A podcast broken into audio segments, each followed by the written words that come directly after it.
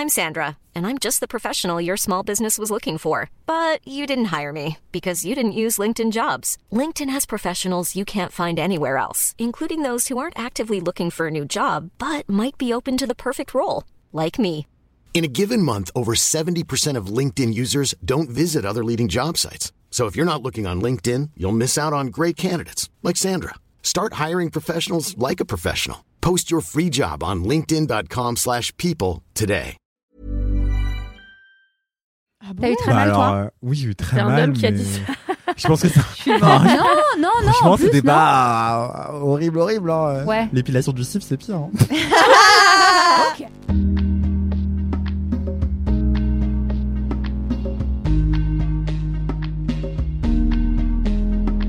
Ouais.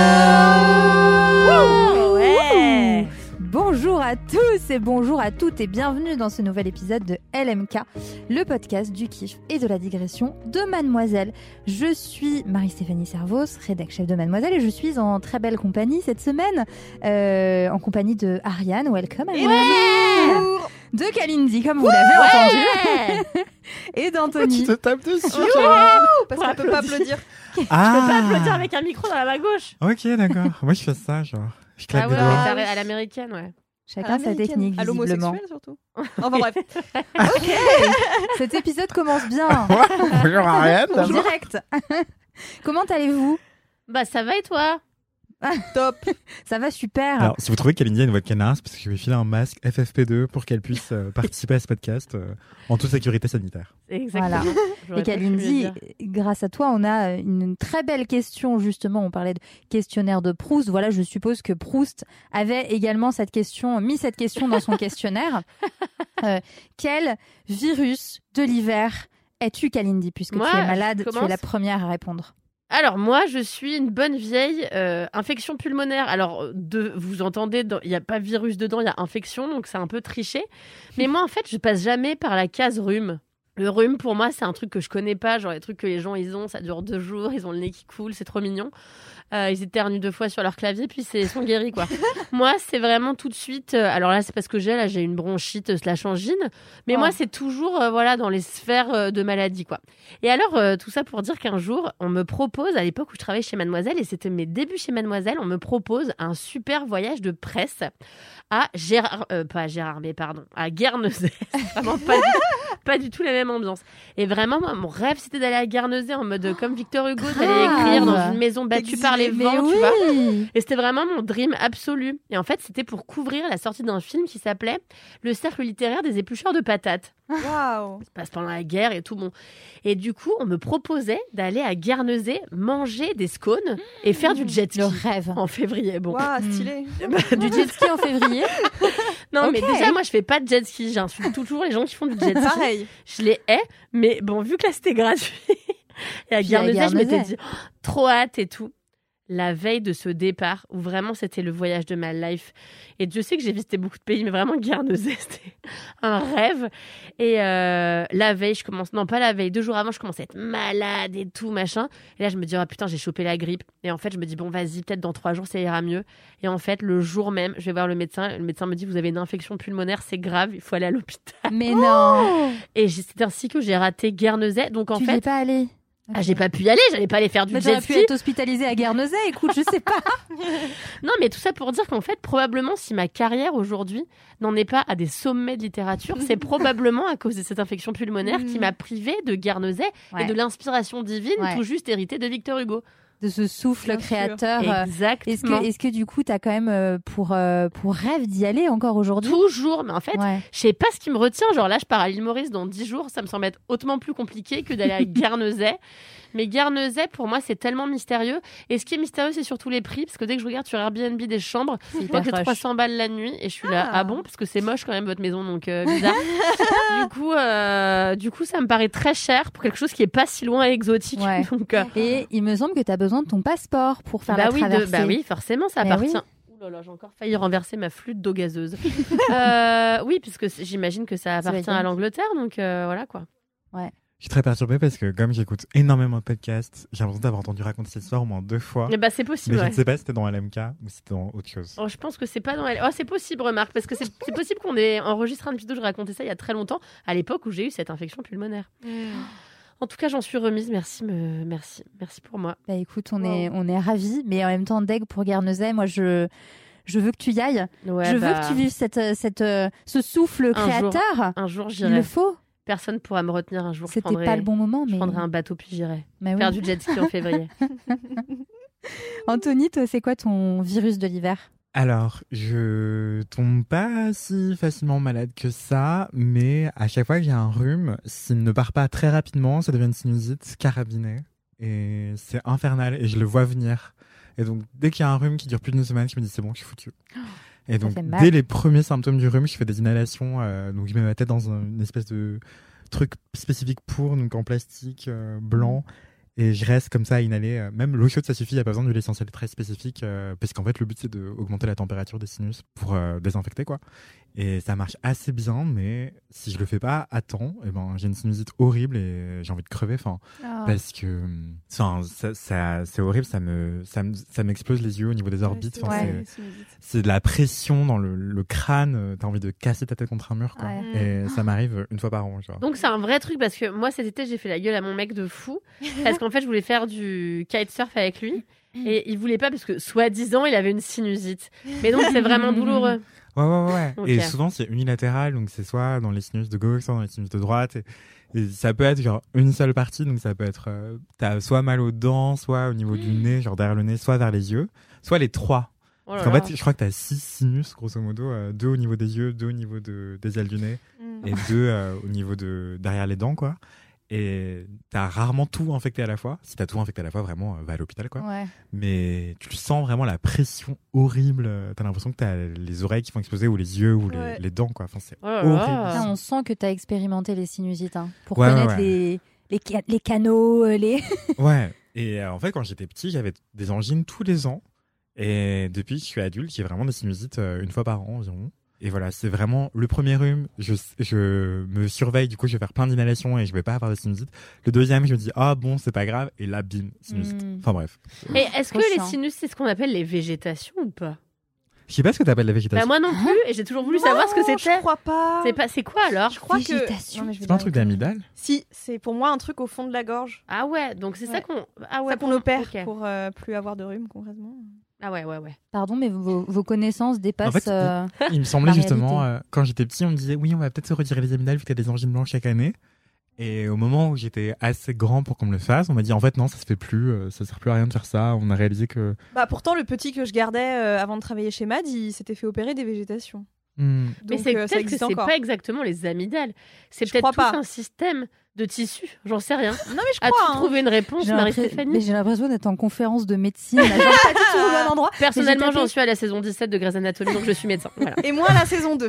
Je suis encore interne. J'ai tapé végétation sur Google et n'allez pas le faire parce qu'après il y a des petites images qui arrivent et ça a l'air d'être effectivement dans par là quoi. Dans Par la gorge Ah ouais, ok. euh, on Miam. disait que c'était démodé genre comme opération. Ah ouais, Mais, c'est marrant. Trop démodé ton opération, Ariane.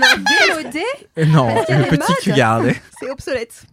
Regarde, tu vois, après on voit l'intérieur de la bouche des gens. Non, Je crois va qu'il y a voir. des modes hein, dans les opérations. Ah oui oui oui. hein. Moi, j'adore voir les trucs dégueux.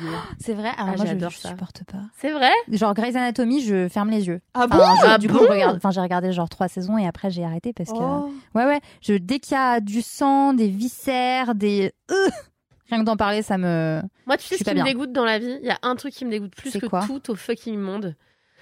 C'est la grenouille pipa. Vous connaissez ou pas?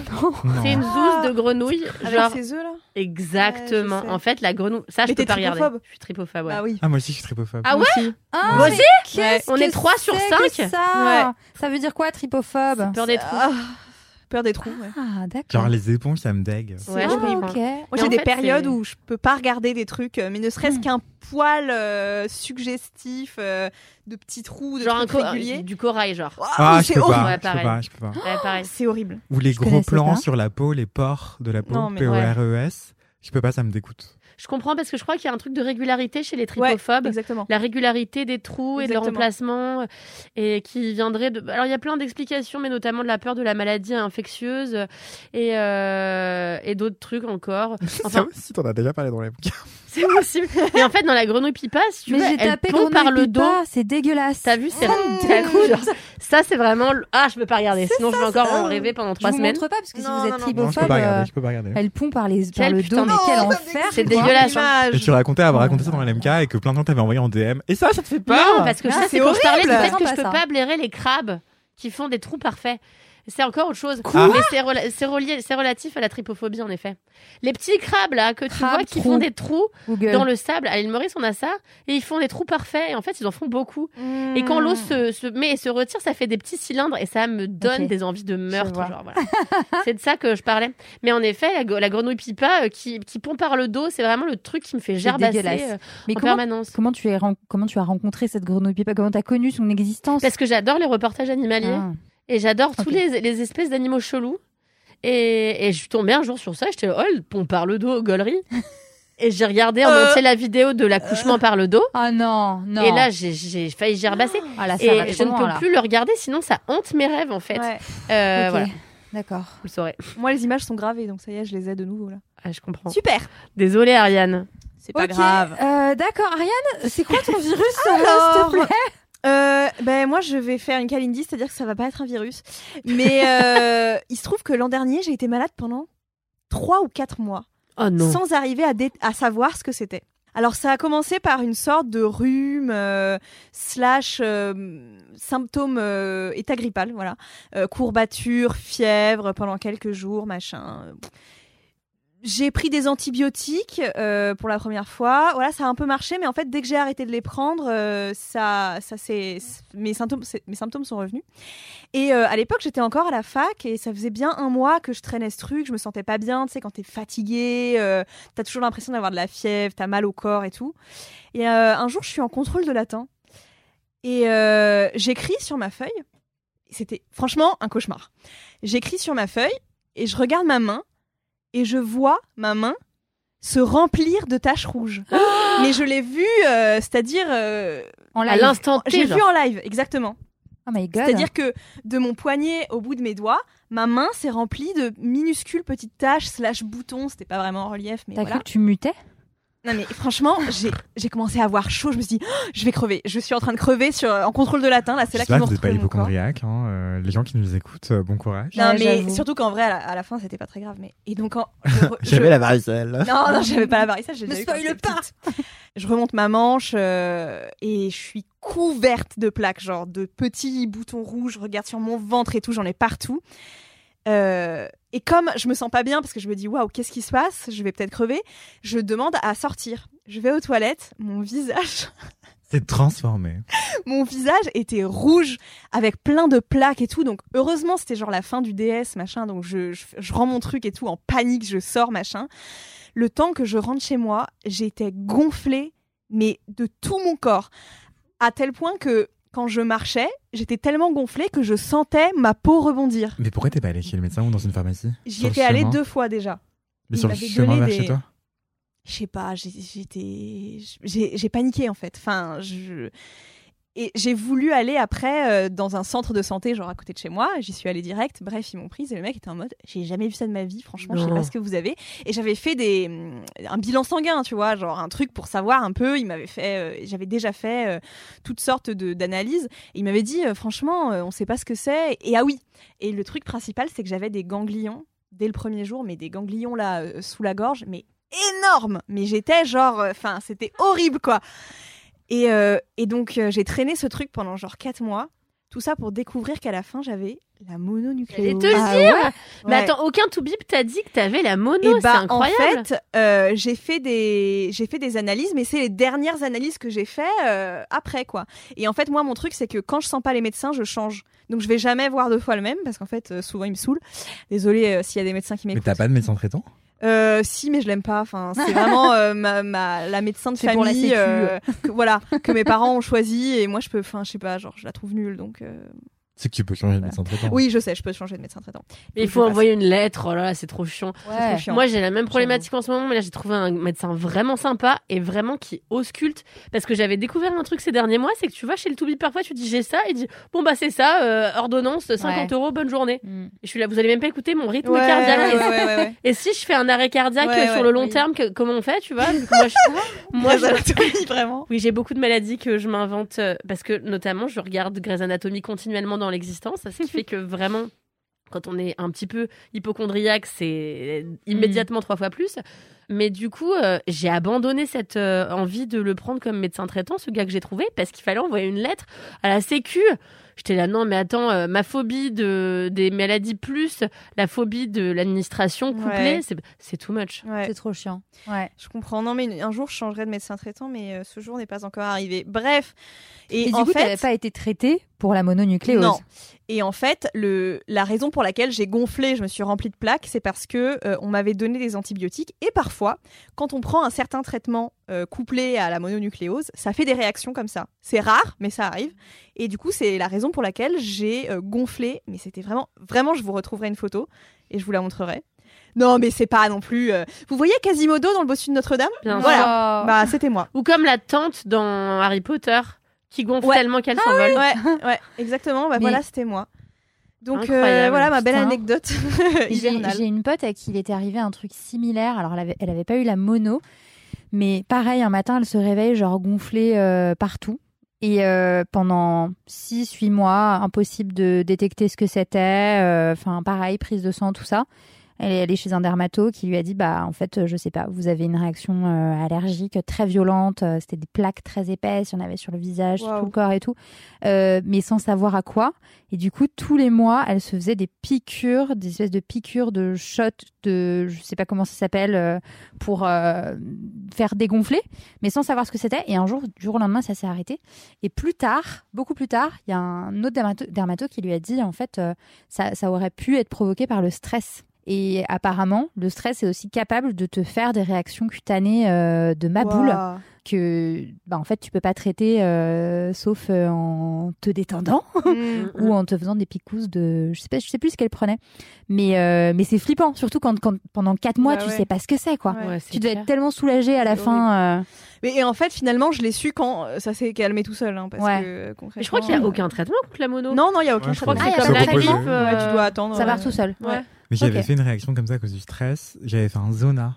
Ouais. Ah, Ah, violent. ça fait super mal Euh, ça. Du jour au lendemain, tu te réveilles et t'as bah, encore un truc unilatéral d'un côté du corps. Moi, c'était tout le buste et tout le bras gauche euh, recouvert de boutons. Oh, Horrible. Enfer. Ah, c'est ça un zona? Je crois que c'était un point rouge dans l'œil. Non, Il y a peut-être des zonas oculaires. non, non, zona, c'est le virus de la varicelle qui se réactive dans ton Tu corps. te fous de ma Mais, gueule, c'est ça le zona? Euh, Ouais. Quelqu'un récemment m'a dit que la douleur du zona était une douleur aussi élevée que la douleur de l'accouchement. Ah bon T'as eu très Bah mal alors, toi euh, oui, j'ai eu très C'est un mal. homme qui a dit ça. Je pense que ça. Non, non, non, c'était pas euh, horrible, horrible. hein. Ouais. L'épilation du cif, c'est pire. hein. Ok. Bon, ça dure moins longtemps, mais. bon. Ça doit Bref. dépendre des formes. Du cif De la Oh, du zona.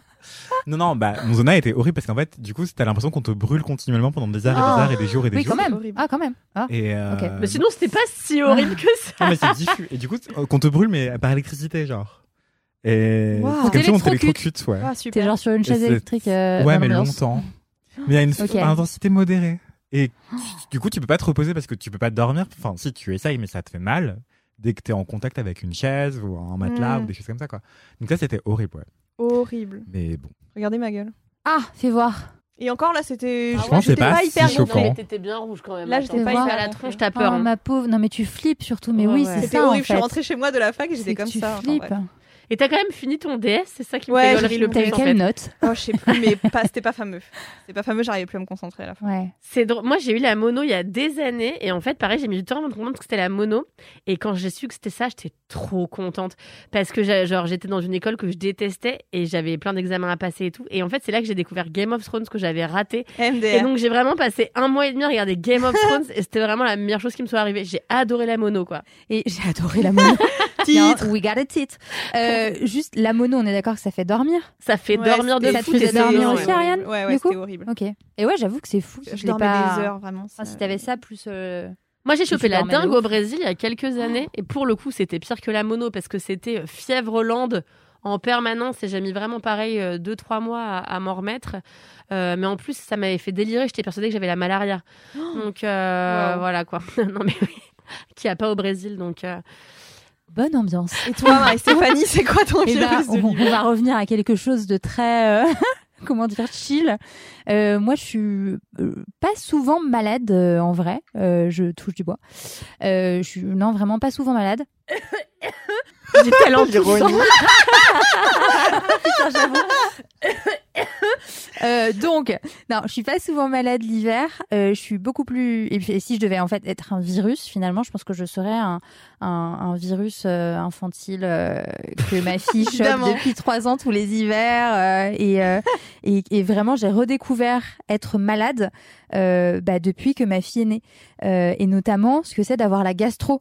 Euh, Hmm. Parce que moi, euh, vomir, tout ça, mis à part quand j'étais bourrée euh, et que j'avais passé une, du coup une très bonne soirée, eh ben, en fait, je, ça m'arrivait quand même assez rarement. La, enfin, la gastro, sauf quand t'es gamin, euh, ça t'arrive assez rarement.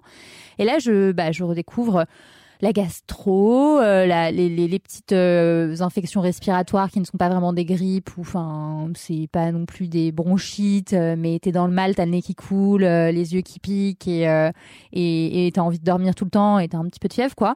Mais mais voilà donc c'est c'est des petits trucs qui sont pas tellement chiants en soi parce que t'es pas non plus au fond de ton lit, mais tu te les tapes quand même tous les hivers et tout au long de l'hiver. Genre ma fille est malade une semaine, ensuite mon mec est malade une semaine. Ensuite, moi, je suis là. Je suis passée au travers. Et je suis malade une semaine. Et ça se répète. Vu qu'elle est malade, genre, une fois par mois. Au final, je, Oh là là. je suis malade une fois par mois. C'est bien chiant. Ah ouais, Mais horrible. Pourquoi est-ce Ouais. que les enfants, ils ont autant de maladies? Je comprends pas. euh, Mais nous aussi, on vit les en enfants, ça fragile. tripote n'importe quoi aussi. Et t'as pas de, t'as parce que de c'est des fragiles. au début. C'est des Ah. fragiles. ouais, c'est Oui, des mais dans ce fragiles. cas, en pourquoi fait. toi tu les attrapes après? Nous, on est plus, on a plus de défense Euh, Parce que t'es en contact, la promiscuité Oui, mais tu sais, les enfants, ça bave beaucoup. Euh, ça- Mais surtout, ça lèche n'importe quoi. Un enfant, oui, c'est ça, mais ça bouge gars. surtout. Et genre, puis tu vois, tu lui changes, tu changes sa couche, donc t'es en contact Ah bah direct oui. avec les fluides, quoi. Enfin, c'est pas, euh, J'ai omis ce détail. c'est pas juste. Moi, ma fille, Ouais. quand elle est malade, euh, elle me, elle me crache au visage. Oh tu vois, genre, je la prends dans mes bras parce qu'elle est pas bien, elle pleure, elle me crache au visage, littéralement. Comment tu veux éviter Ouais, de bah tomber bien malade sûr. dans ces Non, mais est-ce que tu conditions utilises les mouches bébés là? J'allais en parler. C'est pas le pire truc. Le truc. Euh, Moi, je trouve c'est vraiment une preuve d'amour quel Tu incroyable. utilises encore ça? Ça dépend ce que t'entends par mouche bébé, les trucs où t'aspires euh, la Ouais. morve là? Ah, j'en Ah, ai utilisé oui. quand elle était petite. Oui, mais tu l'aspires pas jusqu'au bout. Enfin, Non, mais même Ah il y a bah non, pas la- jusque dans la ta Faut bien bouche. t'en servir. Putain, Quelle horreur. vraiment quelle horreur. Ça, ça dépasse l'entendement pour moi. quoi. Ouais, mais quand, je, je te, je te dis, quand t'es, quand t'es daron, t'as un truc tellement satisfaisant de te dire, je lui ai tout enlevé. Vraiment. Genre, avec mon mec, on est là, genre, ouais, tout est sorti, ouais. Ouais, c'était super vert. Et Oh la là deuxième là. fois, c'était plus vert. Oh là non, mais je comprends. Ouais, vous êtes, c'est vos enfants, vous êtes même plus dégoûtés. C'est beau, Bah hein non, bah ouais. abnégation. Aujourd'hui, c'est bon. Non, alors je t'avoue qu'il y a quand même des limites. Euh, là, ma fille, elle porte encore des couches, mais elle a fait euh, une fois euh, popo, j'appelle ça popo, euh, caca, euh, dans le pot. Et euh, ça change ton rapport quand même. C'est quand c'est un mini Quand humain. plus dans la euh, couche. ouais, quand c'est plus dans la couche ou vraiment. Euh, ça a plus vraiment, ça a- dans la couche, ça a pas vraiment une forme de popo, ça sent mauvais, c'est, c'est, quand même Ça me vraiment. je- Mais dans le je pot, après il faut que tu le prennes et que tu le foutes dans les toilettes. Donc, euh, donc là, bah, euh, c'est un cran au-dessus. Mais il n'y a pas comme pour les chats. Genre, j'ai une copine, Marjolaine, qui, elle, elle a des Une toilettes pour chats. Non, tu sais, il y a un petit truc que tu mets par-dessus les toilettes pour apprendre aux chats à faire caca dans, la... dans les toilettes. Attends, pardon, les chats ont ça? Oui, oui, il y a des tutos et tout sur Internet. Moi, c'est un peu. Mais moi, mes chats, ils sont trop vieux. C'est fini, je pense. Non. faut les prendre petits. Mais je me dis, il n'y a pas des trucs pour les enfants où tu peux les mettre directement sur les toilettes, puisque le pot, ça a l'air d'être la corvée, genre. Si, si, ça existe. Mais euh, encore faut-il que ton enfant euh, Ah oui. soit d'accord. Parce que ce n'est pas toi qui choisis. Ah oui, c'est vrai, mais, c'est vrai. mais oui, ça Ça existe. me dégoûte. Ah je, je savais pas que ça existait pour les chats. Je suis. Ah bah écoutez, après, n'hésitez pas à aller regarder tuto euh, caca toilette chat. Vous allez kiffer Non, là. mais incroyable. Et après, il il tire la chasse lui-même. Certains arrivent, certains non, certains non, mais il y a des chats à qui tu... En fait, tu peux tout leur apprendre à faire en vrai. hein. C'est des Ouais. gestes euh, pas très compliqués donc. euh, Très bien. Waouh, quelle Bon, belle bah, intro. Désolée pour vos oreilles, euh, parce qu'entre le caca, euh, la morve et les différentes infections Je mettrai un trigger parlé. warning. euh, ne mangez Voilà. pas de- en écoutant. Ce- cet épisode n'est pas du tout à écouter euh, Vraiment. sur les heures de, de raclette. de raclette. Hum, très envie d'une bonne raclette là. Enfin, non, rien. Je vais pas poser cette question. c'est- Si, vas-y. Moi, j'en ai envie maintenant. Non, mais je me demande si les gens qui ont peur du vomi sont aussi dégoûtés par les trucs, tout, tout ce qui est excrément. Parce que vraiment, tu peux me raconter tes histoires de vomi pendant 3 heures, ça me dégoûtera pas. Ah ouais. Mais tu me parles de popo caca, euh, vraiment, ça me dégoûte, quoi. Ah Ah, ouais. c'est vrai? Ouais. Moi, parler de vomi, ça me fait rien. Par contre, Ouais. voir quelqu'un gerber ou le sentir, ça me Ah fait ouais. gerber. Je peux pas. Ouais, l'odeur, le ça me gerbe dégoûte aussi, à la mais- gerbassade là, c'est trop pour moi quoi. Mais voir, ça va. Voir ça va. Ah, morceaux, de ne pas regarder. nausée, là. Mais, mais Attention, entendre que- et l'odeur. Ah ouais. Enfin, l'odeur surtout. Bref, bref. Ah, je m'auto-dégoûte. Ah Ah, quand c'est dans le métro, ouais. Enfin. Ah ouais, c'est terrible. Quelle horreur. Et après, je me dis, la Ah personne a peut-être passé une bonne soirée. Oui, c'est ça. Ou alors elle a un immense souvent- réflexe nauséeux comme moi dans la vie de tous les jours. C'est-à-dire que j'entends des bruits, je sens des odeurs, je vois des choses qui, à première vue, n'ont absolument rien de. Voilà. Et euh, réflexe nauséeux. C'est horrible. Ma vie vrai est horrible. Mais ça veut dire quoi, réflexe nauséeux? T'es là, genre, euh, et Ouais. tu vomis pas? Non, je vomis pas. euh, non. En vrai, je vomis pas, Ce donc ça va. Mais c'est juste que ce réflexe nauséeux, parfois, il dure des, longues minutes. Et c'est vraiment chiant. Enfin, quand t'es dans le métro et que t'as un réflexe nauséeux, enfin. Les gens, ils, sont là, ils te regardent en mode ouais, du coup, t'es obligé de descendre parce que, enfin, mais je sais que je vais pas vomir, mais les gens, ils le savent pas. Donc, euh, c'est très gênant au quotidien. euh. Ah ouais, Et là. Je vais vous dire, c'est la pire période. Pourquoi? Parce que c'est l'automne, des feuilles sont par terre, d'arbres, des feuilles d'arbres sont par terre, et il pleut. Et les gens marchent sur les feuilles. Et ça a une odeur et un aspect absolument dégueulasse. Et je, quand je marche de chez moi au métro, franchement, il faut soit que je ferme les yeux, ce qui est très dangereux du coup, parce que je risque à tout moment de me prendre un poteau, ou alors de regarder le ciel, parce que vraiment, sinon, tous les matins, ma morning routine, c'est vomir sur, enfin, vomir, avoir envie de vomir sur le trajet. quoi. Et C'est J'avais encore jamais entendu Mais ça. moi non plus, J'ai ça depuis que je suis toute petite. Et euh, comment ça se fait? C'est parce que t'as des sens surdéveloppés J'en sais rien, franchement, je sais pas, une mais c'est sensibilité. insupportable. J'ai ça depuis que je suis toute petite. Enfin, vraiment, je me souviens de moi, euh, petite, qui allait à la bibliothèque sur une allée très particulière, euh, qui est bordée de tilleuls. Et quand les tilleuls sont en fleurs, je sais pas si vous voyez, mais ça a une odeur particulière. Et moi, ça me donne envie de gerber. Et tous les printemps, quand j'allais à la bibliothèque, que je traversais cette allée, à chaque fois, quand on arrivait devant cette rue là, ma mère me disait "Vas-y, cours, cours jusqu'à la bibliothèque, cours, parce que sinon, vraiment, pendant tout le truc, j'avais envie de gerber de fou, C'est quoi." hyper dangereux de courir sur des feuilles en plus.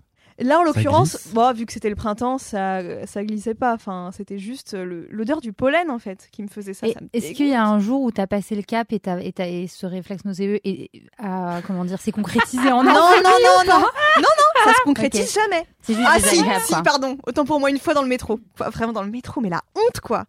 Et euh, ça me fait ça quand le matin, je sens des odeurs trop fortes aussi. C'est-à-dire si je suis euh, en train de sortir de chez moi à 9h du matin et que quelqu'un fume devant moi, laisse tomber, c'est mort pour moi. Alors que je fume hein, dans la vie de tous les jours. Mais euh, je peux pas sentir l'odeur de la clope à genre 9h du matin, c'est horrible. Et une Ouais, fois, j'ai vomi à cause de ça. Moi, j'adore le dernier clope. Ah ouais, Mais- même le matin? Ouais. ouais. Moi, pas le matin. Mais ça craint. hein. Moi, tout le temps, mais pas le matin. C'est surtout qu'à Paris, dans le métro, typiquement, des Ah, odeurs, t'en as Horrible. à foise, quoi. Enfin, t'en en as énormément et elles sont très fortes. Donc, euh, si- s'il y a des experts ou des expertes qui nous écoutent et qui ont une explication sur ce réflexe nauséeux, euh, d'où ça vient, ce que ça, ce que, enfin, parce que ça juste. C'est ah, trop ça l'air intéressant. trop hein, chiant, et en quoi. vrai, ça donne Ouais. envie de l'écrire dans un truc, dans une histoire. La meuf qui a envie de gerber dès qu'elle voit quelqu'un marcher sur une feuille mouillée, c'est incroyable. c'est horrible. Et j'ai remarqué que j'ai ça surtout, enfin ça se, ça s'amplifie quand je suis dans des périodes où je suis très anxieuse. Parce qu'en Mm. fait, j'ai remarqué que c'est lié à euh, une sorte de contraction de mon ventre. Donc quand je suis anxieuse, je suis un peu en tension permanente, ce qui fait que j'ai plus, euh, j'ai plus, euh, j'ai j'ai plus ce réflexe-là. C'est quand t'as le ventre vide ou pas? Euh, ouais, souvent c'est quand j'ai le ventre vide, mais pas que. Franchement, euh, voilà. Et du coup, le seul, la seule technique que j'ai trouvée pour euh, essayer de d'amoindrir un peu ça, c'est de respirer avec le ventre, comme j'ai Mhm. appris en cours de chant, qui n'a du coup rien à voir dans ce contexte, mais euh, en, en détendant mon ventre et en respirant avec le ventre, ça va un peu mieux, mais c'est pas non plus. euh, Putain. bref, voilà. Ça m'a remué là. Tout ça, ça, je suis vous pas avez bien. tout. je suis pas bien, ça m'a remué. Je comprends. Euh, ok. C'était encore une longue, longue intro. Ouais, vraiment. Je sais pas quel. Ouais, encore une longue intro. Est-ce que vous avez des commentaires, euh, les J'en ai pas malheureusement. Non plus, personne ne m'aime. Non, mon téléphone est là-bas, mais ce que je voulais dire, c'est que la dernière fois que je suis venue, il y a longtemps, j'ai parlé de recettes et que j'ai reçu plein de messages me disant qu'ils allaient refaire ma recette de soupe de haricots blancs. Ah oui. Hey. Donc je suis contente. N'hésitez pas à faire celle que j'ai faite pas plus tard que samedi, où j'ai fait une soupe de courge bleu de Hongrie euh, avec du bleu d'Auvergne dedans et gratiné au Gratiné. Comté. Ouh là là, le budget. Oh, que j'ai remise dans ma courge et que j'ai fait gratiner au Ah, four. Donc c'était vraiment à la fois délicieux et à la fois très impressionnant pour mes convives. Donc n'hésitez pas à la refaire si vous avez aimé ma recette. Si vous avez trois heures devant vous. Elle est dispo ça sur prend vraiment Instagram. 10 minutes genre. T'as mis sur Non, Instagram mets- en fait, je comprends. En fait, Allez, je sais Voilà. ce que tu vas dire. ça me dépasse. c'est vraiment juste une soupe. Faut mettre les éléments dans l'eau et après faut les mixer. Ah. Et quand les gens ils me disent c'est quoi la recette, je suis là. Bah, c'est la recette d'une soupe. Tu les fais bouillir puis tu- Mais ça a en l'air fait. tellement sophistiqué. Bah après tu fous d'un- bah, quand t'as ta soupe, tu fous du bleu dedans, tu la remets dans ta courge, tu mets du comté dessus, tu la fous au four, tu au pif quand c'est grillé, tu la sors puis c'est c'est bon. C'est tellement plus Sans simple vouloir, comme ça. sans vouloir mépriser qui que ce soit. qui nous écoute. Et justement, je n'avais jamais réalisé qu'on pouvait gratiner les soupes. Ah bah oui, ta bah bien sûr. Soupe à l'oignon. soupe à l'oignon. Je sais pas, je mange pas de soupe, ça me dégoûte. Ah, Mais, d'accord. euh, non mais Ah ouais Elle Oh dit merde en casse à flûte. Non, attendez, il y a de l'électricité ou pas J'espère qu'on entend. J'espère qu'on Il a y avait entendu le bruit quand même. Kalindi, elle a été scandalisée par le fait que tu n'aimes pas la soupe. Non, mais je suis pas à l'EHPAD en fait. Enfin, il s'agirait de ma. Je suis pas à l'EHPAD. C'est une pièce de théâtre là, mes yeux. Ouais. Il y a trop d'actions euh, en même temps. Te coupe pas, Kalindi, parce que t'es déjà au, au bord de, de l'évanouissement. A few moments later. Ouais, donc t'es dégoûté par la soupe gratinée, c'est amusant. on en attend, on attend, on, pff, ouais, on en apprend beaucoup sur les triggers euh, chelous des uns et des autres, genre. C'est clair. Pour moi, c'est un peu comme du vomi quoi. Oh là là Mais pas si c'est un velouté, à la rigueur s'il y a des soupe. morceaux. Bah oui. C'est genre c'est bien velouté. Vraiment, je peux pas. C'est EHPAD. EHPAD. EHPAD. J'adore les Alors pour moi la soupe c'est vraiment. C'est euh, la vie. Un jour j'ai été à Bouillon en Belgique parce que je Mm. croyais qu'on y servait du bouillon alors que ça n'avait aucun rapport. C'est Et comme à je n'ai Paris. pas pu. C'est genre euh, comme euh, les bouillons à Paris? Bah non, c'est vraiment une ville qui s'appelle Bouillon comme ça. Ah, Ah, ville. pardon, j'étais j'étais sur Ouais. le resto moi C'est aussi. vrai que tu parles du resto. ouais. Non, Moi la aussi. ville de Bouillon. Et en fait, j'étais persuadée qu'on avait appelé ça parce que ils faisaient des soupes et des bouillons. Bon, Mm. c'était pas loin de là où j'étais aussi. Et en fait, j'ai appris que pas du tout. Donc, j'étais un peu dégoûtée parce que ma passion, c'est soupe et bouillon de nouilles, et bouillon Ouais. asiatique Oh là là, justement, je suis pas très fan de, de ramen, no offense, mais genre vraiment le le concept d'avoir un plat dans un liquide, ça me dégue un peu. Hmm. Pourtant, je suis pas, je suis un grand amoureux des contrastes de texture dans un plat, Ouais. mais avoir des éléments solides dans un liquide, ça me, je peux pas. Est-ce que du coup, tu es aussi le genre de personne qui ne peut pas manger une salade de pâtes froide Ah, c'est ça me dégoûte dégueulasse. aussi. Ok, Vraiment, voilà. je ne comprends pas. On a déjà parlé. On a a déjà parlé. on a déjà Ça, parlé. c'est une catégorie, Les gens qui de font pâtes, genre salade de pâtes, salade de pommes de terre, salade de riz, mais gâteau life en fait. Dégueulasse. Genre, Réflexe nauséeux. Get a Non, life. je peux pas. Non, mais Anthony a dit get a life. Get a life. Mais Anthony, tu manges quoi si tu manges pas de soupe, de salade de pâtes Et des crumbles. Ah Bah là, aujourd'hui, je me suis fait des super brocolis vapeur avec du riz basmati, du tofu pesto rosso et une sauce mais divine. J'ai mixé des noix de cajou avec des brocolis, de l'huile de lin slash, euh, je sais plus quoi, mais je voulais faire le plein d'oméga 3 quoi.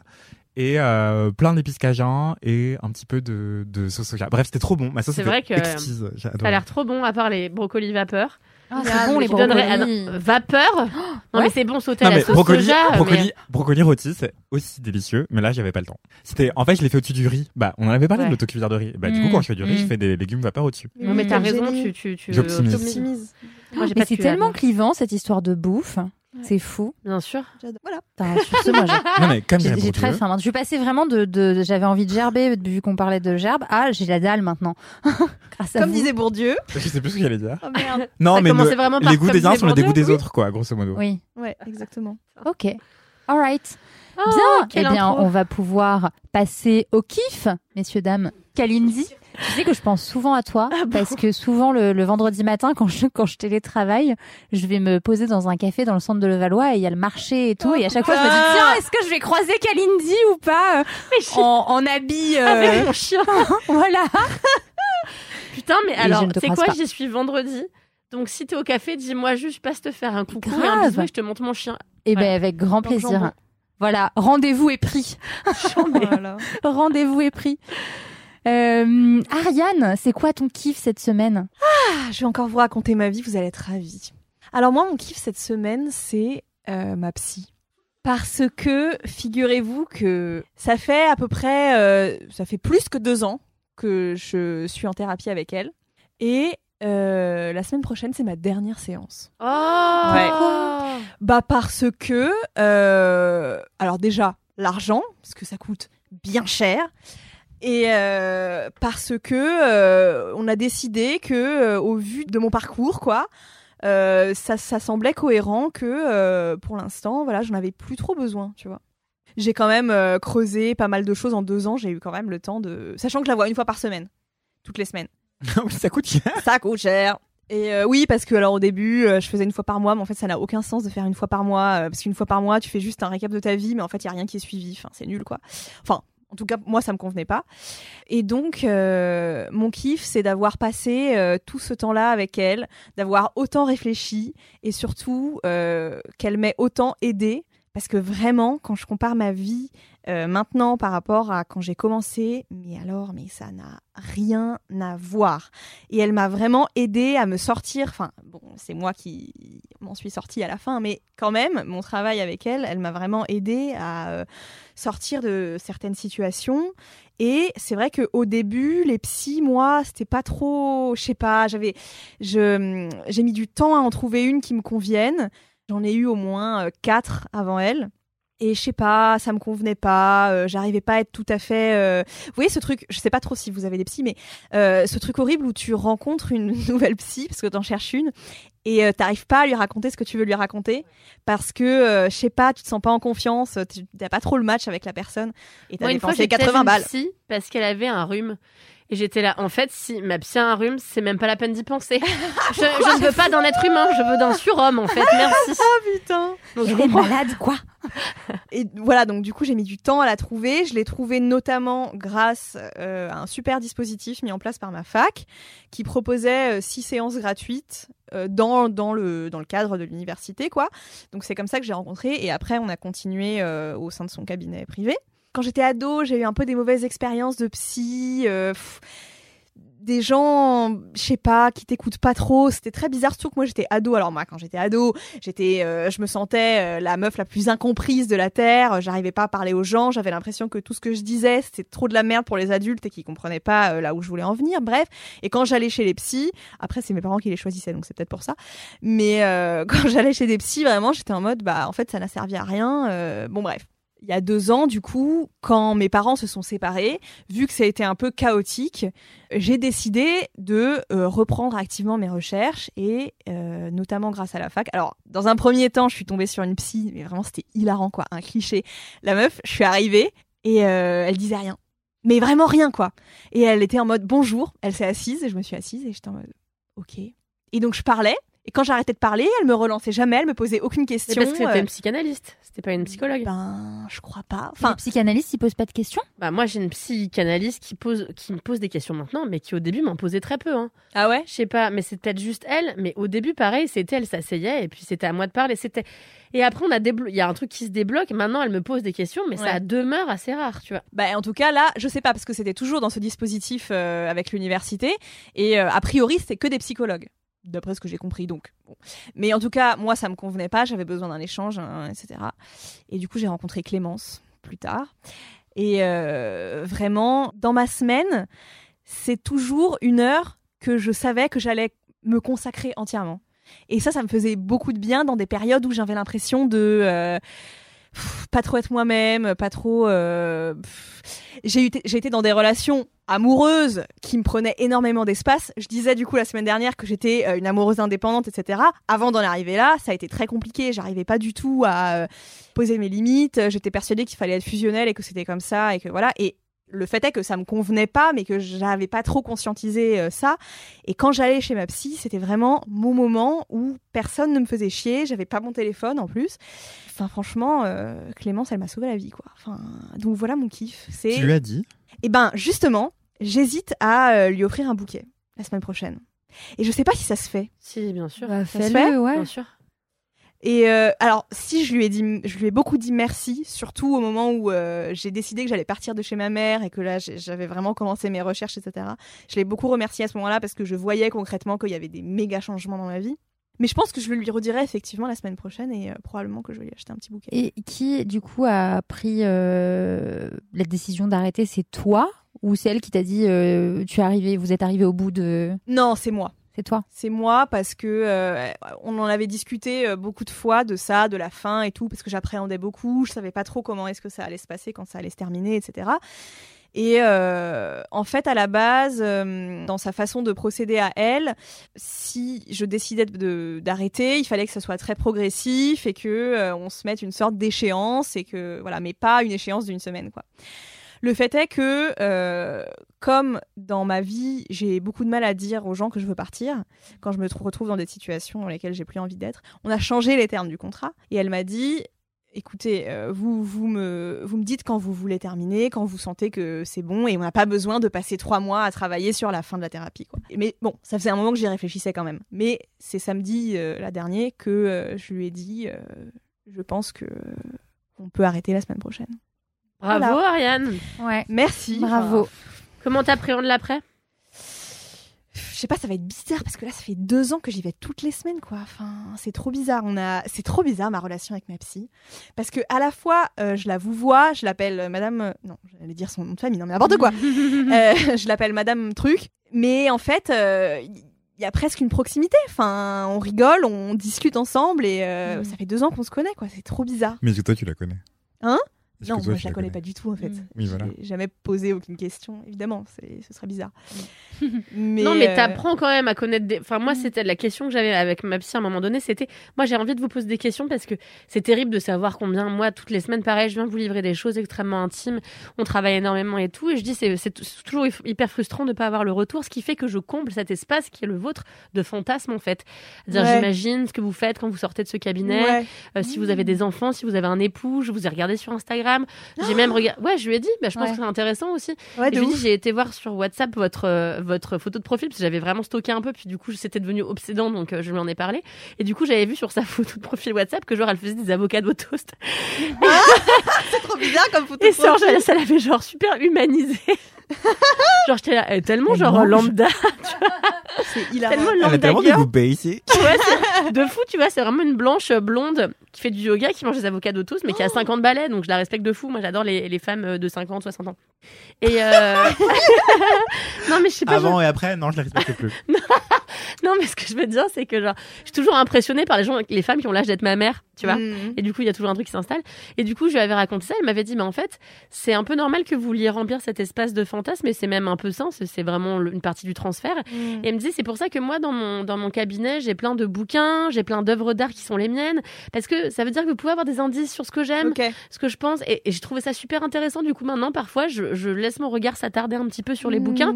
Et elle me laisse faire, donc je me dis qu'elle, tu vois, il y a quand même des indices qui nous laissent et qu'on peut saisir pour euh, Ouais. s'imaginer qui on veut qu'il soit, quoi. Cela dit, parfois, ça m'est arrivé quand même d'avoir des. euh, parce que j'ai eu des, des, des obsessions bizarres, euh, notamment avec la cuisine. En fait, bon, euh, vraiment, je vous raconte ma vie, mais. euh, en fait, quand, avant de partir de chez ma mère, j'étais persuadée que j'allais j'allais pas arriver à me faire à manger. Et que j'allais donc me laisser mourir de faim chez moi. Oh non. Folle. Et euh, en fait. Elle m'a dit un truc, et pour le coup de sa vie perso qui m'a grave rassurée, et je pense que c'est à partir de là où j'ai commencé à me calmer. Elle m'a dit Mais vous savez, Ariane, moi je déteste cuisiner, et euh, pourtant euh, je suis pas en train de crever de faim, et je mange des carottes dans du houmous tous les soirs. hein. et euh, franchement, c'est pas un problème. Tous les soirs. Si, c'est un problème. Et du coup, Moi, j'aurais arrêté la thérapie à Oh non, mais n'importe quoi. Et sur le moment, vraiment, c'est ce que j'avais besoin d'entendre. Vraiment. Et j'étais en mode waouh. Et pareil, tu vois, ça l'a humanisé un peu. Je me suis Mm. Ok. Donc, euh, alors que franchement, à tout casser, je pense qu'on a 5 ans d'écart, max. Ah, Elle est oh hyper là, et ça, jeune. ça t'a pas ah, moi, dérangé, ça Non. pas. Moi non plus. Pas Mais justement, j'ai eu des plus âgés avant et j'avais, j'arrivais pas à leur parler euh, de mes, de mon chaos euh, Après, tu penses qu'elle a 5 ou 6 ans de plus que toi, mais est-ce que tu sais son âge? Je sais pas son âge, 72 mais ans et tu sais pas. genre. non, elle, elle a l'air La vraiment, jeune. vraiment jeune. Moi, je pense qu'elle a pas 30 ans. Vraiment, Ah, oh la euh, ouais, ouais. J'arriverai Bah pas. après, c'est possible, hein, remarque. hein. C'est Non, mais 5 ans d'études euh, Bah attends, Bah, les ça dépend si les est psychologues ou les psychologue, euh, psychiatres Psychologue. pour psychologue, je crois que. Elle est psychologue. Et en fait, je pense que ce qui me fait dire aussi qu'elle est jeune, c'est que euh, elle a participé à ce dispositif mis en place par la fac pour euh, se constituer une patientèle en fait. parce que je pense que euh, c'était ses débuts et que voilà. Et ça t'a pas dérangé de contribuer au début de quelqu'un qui prend soin de ta tête? Non, pas du tout. Vraiment. euh, Mais la stresse pas, alors. Non, non, non, non, mais c'est une vraie question Bah, qui m'intéresse, euh, tu vois. Non, non, c'est juste, c'est vraiment de la curiosité. Mais parce pour que- le coup, je m'en suis pas, euh, je me suis pas trop euh, posé ces questions-là. Quand, en fait, j'ai juste euh, senti une meuf bienveillante à l'écoute Ouais. qui me posait des questions pertinentes et je me suis dit, ok, fair enough. Vous allez réfléchir euh, Voilà. ce que tu voulais, quoi. C'est un préjugé de ouf, tu vois, mais je pense qu'à la seconde où j'aurais réalisé qu'elle était jeune, eh ben, j'y serais pas allé parce que je me dirais qu'elle avait. Je me serais dit qu'elle avait aucune expérience.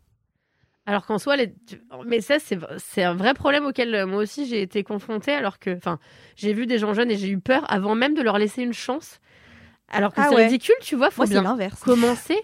Parce que en sciences, euh, enfin, tu vois, un psychiatre jeune ou une psychiatre ou un médecin qui serait jeune, Mm. ça me dérange pas parce que vraiment le parcours est hyper exigeant et tout. Mm. Mais fac de psycho, si t'es jeune, enfin, c'est, je dis ça sans aucun mépris pour les psys, mais justement, en fait, je me dis que c'est vraiment avec l'expérience que t'acquiers énormément de Mm. connaissances sur l'humain et tout. Mm.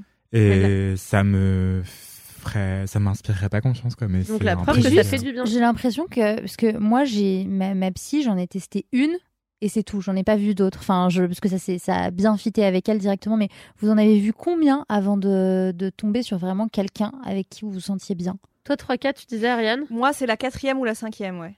Moi, j'ai vu euh, une psy pendant longtemps quand j'étais ado, pendant deux ans et demi, mais qui était une, psycho, une psychothérapeute. Euh, et après, j'ai vu deux psychanalystes euh, avant de, mais que j'ai pas gardé longtemps, quelques mois, avant de trouver la mienne qui me convient vachement plus. Mais ça a été un long parcours comme toi pour trouver quelqu'un qui arrivait à correspondre à mes attentes et qui était, enfin, moi j'avais des exigences de froideur absolue, euh, euh, de clichés vraiment Ouais, de- ouais. du psychanalyste, euh, tu vois. Et c'est ce que j'ai trouvé en, en mon- ma psy. Tu dis ça avec un ton tellement amoureux. ouais, là je suis en phase de transfert euh, vi- violent là, donc euh, ouais, je suis très amoureuse d'elle en ce moment. Oh là là, c'est Et ça fait combien de temps que tu la vois? Ça a fait un an et trois mois. Ok. Parce que c'est non, c'est marrant. Moi, je me pose la question parce que j'ai jamais, je me suis jamais posé aucune question sur qui elle pouvait être en dehors de. C'est vrai? Vraiment jamais. Alors je sais parce que parfois, euh, en fonction de ce que je lui raconte, elle me raconte des choses. Elle me dit qu'elle fait partie de certaines assos, que- qu'elle a certaines activités à côté, etc. Mais vraiment, j'ai l'impression que euh, tout ce que tu as dit sur euh, c'est ton heure à toi dans la semaine ou Mhm. quoi qu'il se passe, enfin c'est ta petite bulle, etc. J'ai l'impression que quand je passe la porte de son cabinet et quand j'en ressors, enfin vraiment tout reste à l'intérieur et et, et quand j'en ressors, je, je, mais je ne pense pas à elle de la semaine, quoi. Ah ouais, Ah, c'est mais vrai. Vraiment. Et ouais, et ouais, et mais du coup, je me dis, est-ce que, euh, tu vois, enfin, pourquoi, qu'est-ce que ça veut, qu'est-ce que ça veut dire finalement? Euh, Ouais, non, vraiment. Et quand je suis avec elle, je, je me pose zéro question sur elle, quoi. Et euh, ouais. J'adore. Non, mais Mais en ça, vrai, du trop coup, je me pose la question, tu vois, je me dis pourquoi? En même temps, j'ai je- j'ai l'impression de venir vider mon enfin vider parler prendre ce qu'il y a à prendre dans ce qu'elle me dit ou euh, là où là où elle m'aiguille euh, là où elle m'aide à, aller et là où j'arrive euh, avec ma pensée. Et je repars et je suis trop contente je suis trop légère je, suis- je me sens je me sens bien. Mais alors vraiment rien à faire de savoir qui elle est. C'est horrible dit comme ça mais Mais non, en même temps, trop bien, c'est l'exercice. Tu viens déposer quelque chose et puis Ouais. rentrer chez toi. Mais ma, ma psy, l'autre jour, me racontait un truc gaulerie. Elle me dit il y a des patients, quand je les croise dans la rue, ils se comportent n'importe comment. Genre, Genre, vraiment, parce que moi, je lui disais, par exemple, en fait, je lui, je lui demandais si je pouvais l'inviter à des trucs. Euh, je lui disais. Elle t'a dit non, Elle j'espère. m'a dit non. Ah oui. dormir à la Sauf- maison par exemple Non, mais tu vois, je lui disais non, mais par exemple, si euh, voilà, j'ai un événement professionnel dont je suis particulièrement fière, euh, est-ce que je peux vous inviter? Elle m'a dit dans ce cas-là, bien sûr, je serais ravie. C'est pour euh, voilà, ça me ferait plaisir de venir vous soutenir. Mais par exemple, moi, on m'a déjà proposé de venir passer Noël euh, dans la famille Non. d'un patient. Je dis non. Enfin, Ah oui. j'ai dit non, mais j'avais pas vous proposé de venir à Noël quand même, faut pas abuser. Et elle me dit non, mais voilà, il y a des patients qui sont. Elle me dit l'autre jour, j'étais dans, dans la rue et en fait, je te vois de ma voiture, je vois un patient traverser et le premier réflexe de ce patient, ça a été de se cacher en voyant que c'était elle, vraiment de se cacher le visage. Euh, genre, je veux pas que ma psy me voie au- autrement que dans le cabinet, Ouais. tu vois. Donc, euh, super saugrenu nos rapports au, au psy. De toute façon, Ouais. c'est toujours ultra personnel et intime. c'est marrant mais c'est non c'est hyper intéressant Mm. Ouais, trop bien, trop beau. Merci de l'avoir apporté, Ariane. Avec Euh, plaisir. Et franchement, euh, offre-lui euh, ton bouquet. hein. Ouais, je vais le faire. je pense. De fou.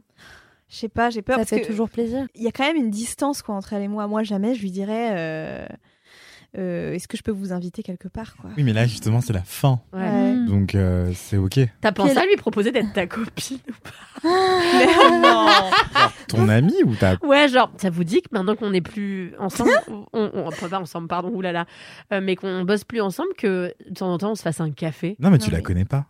Ouais, je la connais pas moi. Ouais, c'est ça. Ouais. Et parfois on rit et je me dis waouh, on a vraiment une relation. Ah. Enfin, je sais pas comment dire, mais genre parfois je la fais rire et je suis en mode yes. Non, mais c'est Elle aura ri dans sa journée. Ah, parce que c'est presque une relation parasociale en fait. Enfin, tu... C'est vrai. ouais. Tu la connais, tu la connais pas. Ouais. Donc, tu crées un attachement à, à une projection en fait. C'est vrai. Mm, mm, ça, Mais tu vrai. lui as déjà dit que, que, que tout le travail que vous aviez fait ensemble t'avait aidé. Bien sûr, bien sûr. Donc, euh, bah, donc tu peux lui dire. Et d'ailleurs, c'est une autre façon de dire euh, merci, quoi. quand j'accomplissais un peu des choses euh, dans ma vie en général, mais franchement la première chose que je voulais faire c'était lui dire quoi. Enfin, vraiment Mm. folle. Oui, mais du coup. Un peu euh, transfert aussi. Ouais, Ouais, il faut pas avoir besoin d'une validation de sa psy quoi.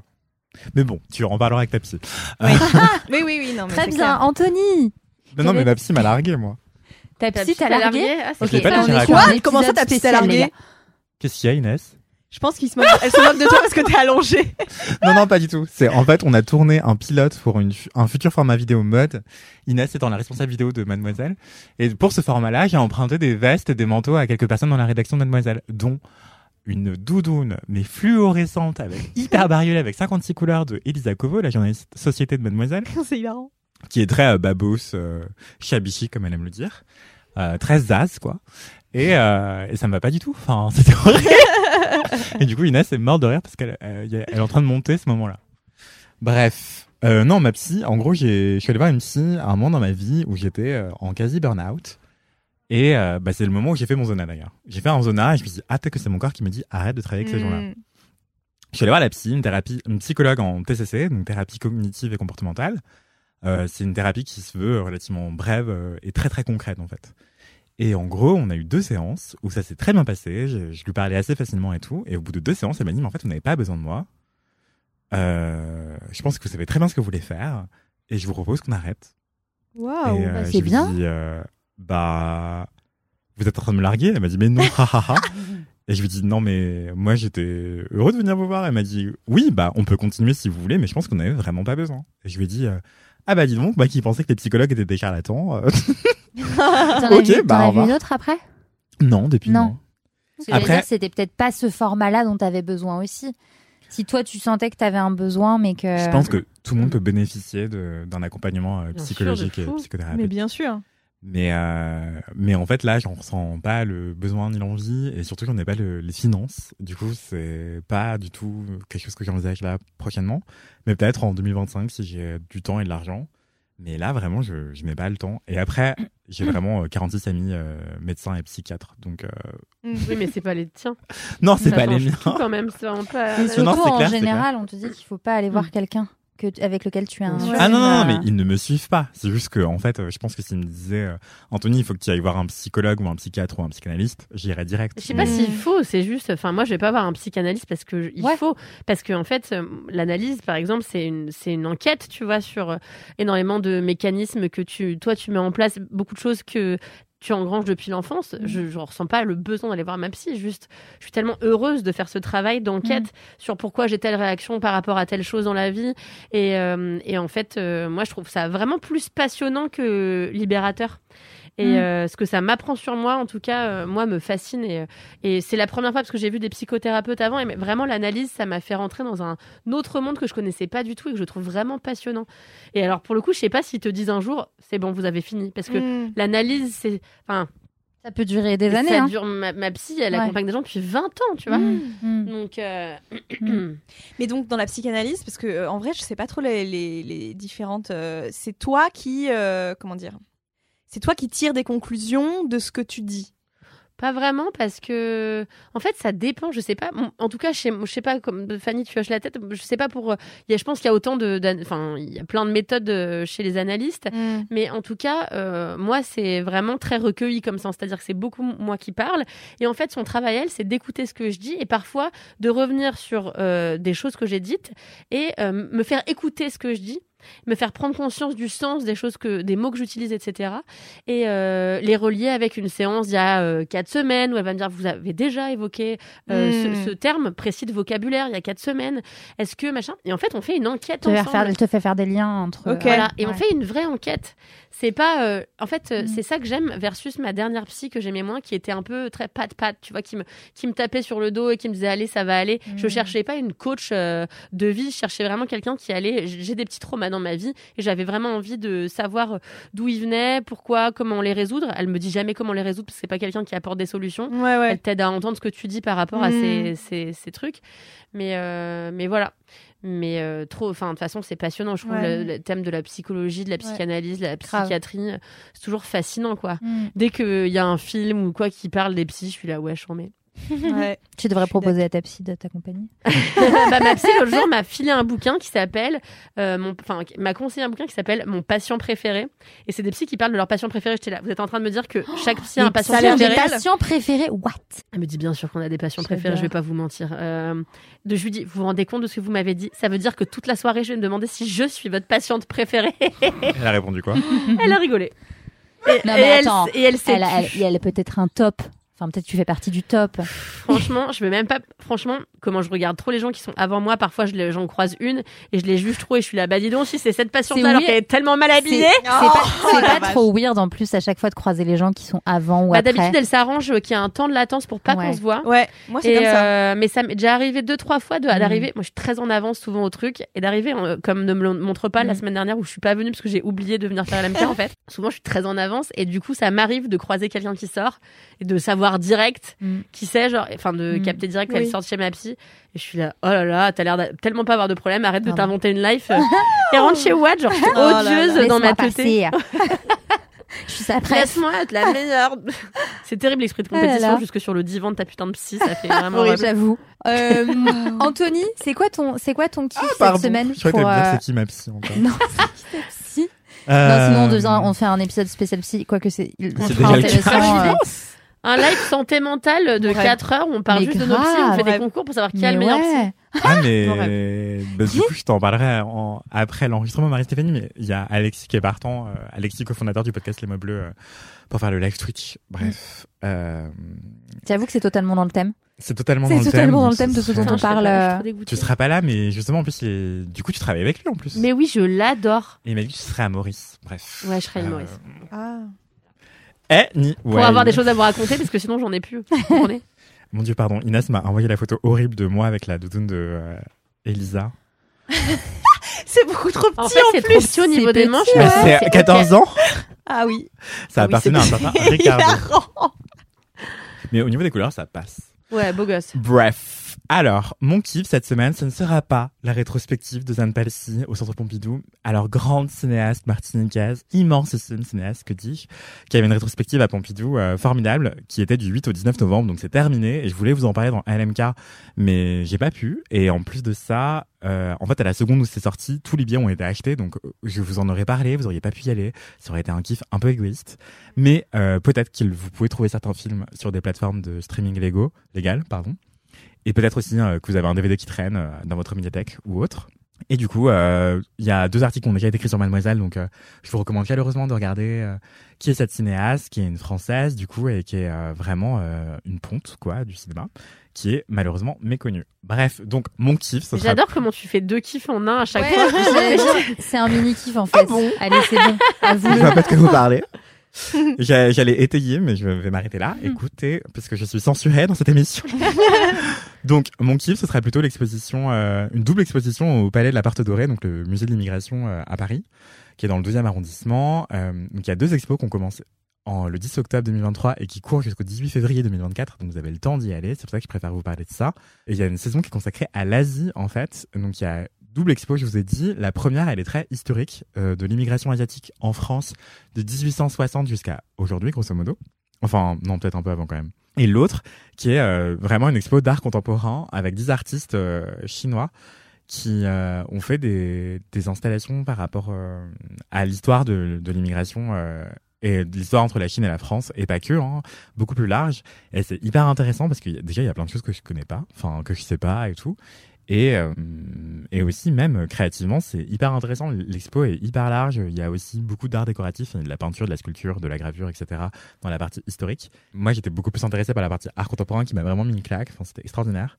Mais je sais pas comment vous raconter ça sans, sans en dire plus ou moins. Je... C'est trop dur de parler d'une expo, en fait, et encore plus de deux expos à la fois. Mais du coup, bah, il y a plein de fun facts. C'est hyper bien si vous intéressez à l'histoire d'aller voir la partie historique. Mais même si vous n'y connaissez rien, en vrai, c'est intéressant parce que c'est c'est vivant, c'est ludique, c'est humain. Enfin, c'est- pardon, c'est pas ludique. Euh, c'est euh, c'est interactif. non, mais c'est plaisant. Enfin, je sais que par exemple, les cours d'histoire, c'est un truc qui m'ennuie terriblement. Quand j'étais ado, j'ai envie de me de, de me casser en fait. Et parce que j'ai trouvé ça pas du tout vivant. J'avais l'impression qu'on me parlait de chiffres, de dates. Mm. Et que c'était pas du tout humain. Et là, en fait, voir les trajectoires de vie avec des œuvres plastiques et pas que, c'est euh, ça humanise tous ces récits, toutes ces trajectoires de vie, et c'est hyper intéressant et important aussi, je pense. euh, voilà, la France a un passé euh, colonial et pas que hyper riche et hyper compliqué aussi, bien sûr, et difficile à, plein d'endroits. Et du coup, c'est vraiment 150 ans d'histoire qui sont résumés comme ça dans une exposition euh, au Palais de la Porte Dorée. Et, et c'est vraiment extraordinaire. Enfin, j'ai adoré, je vous la recommande intensément. Et l'autre expo, bah, j'allais vous citer les artistes, mais j'ai peur d'écorcher certains noms.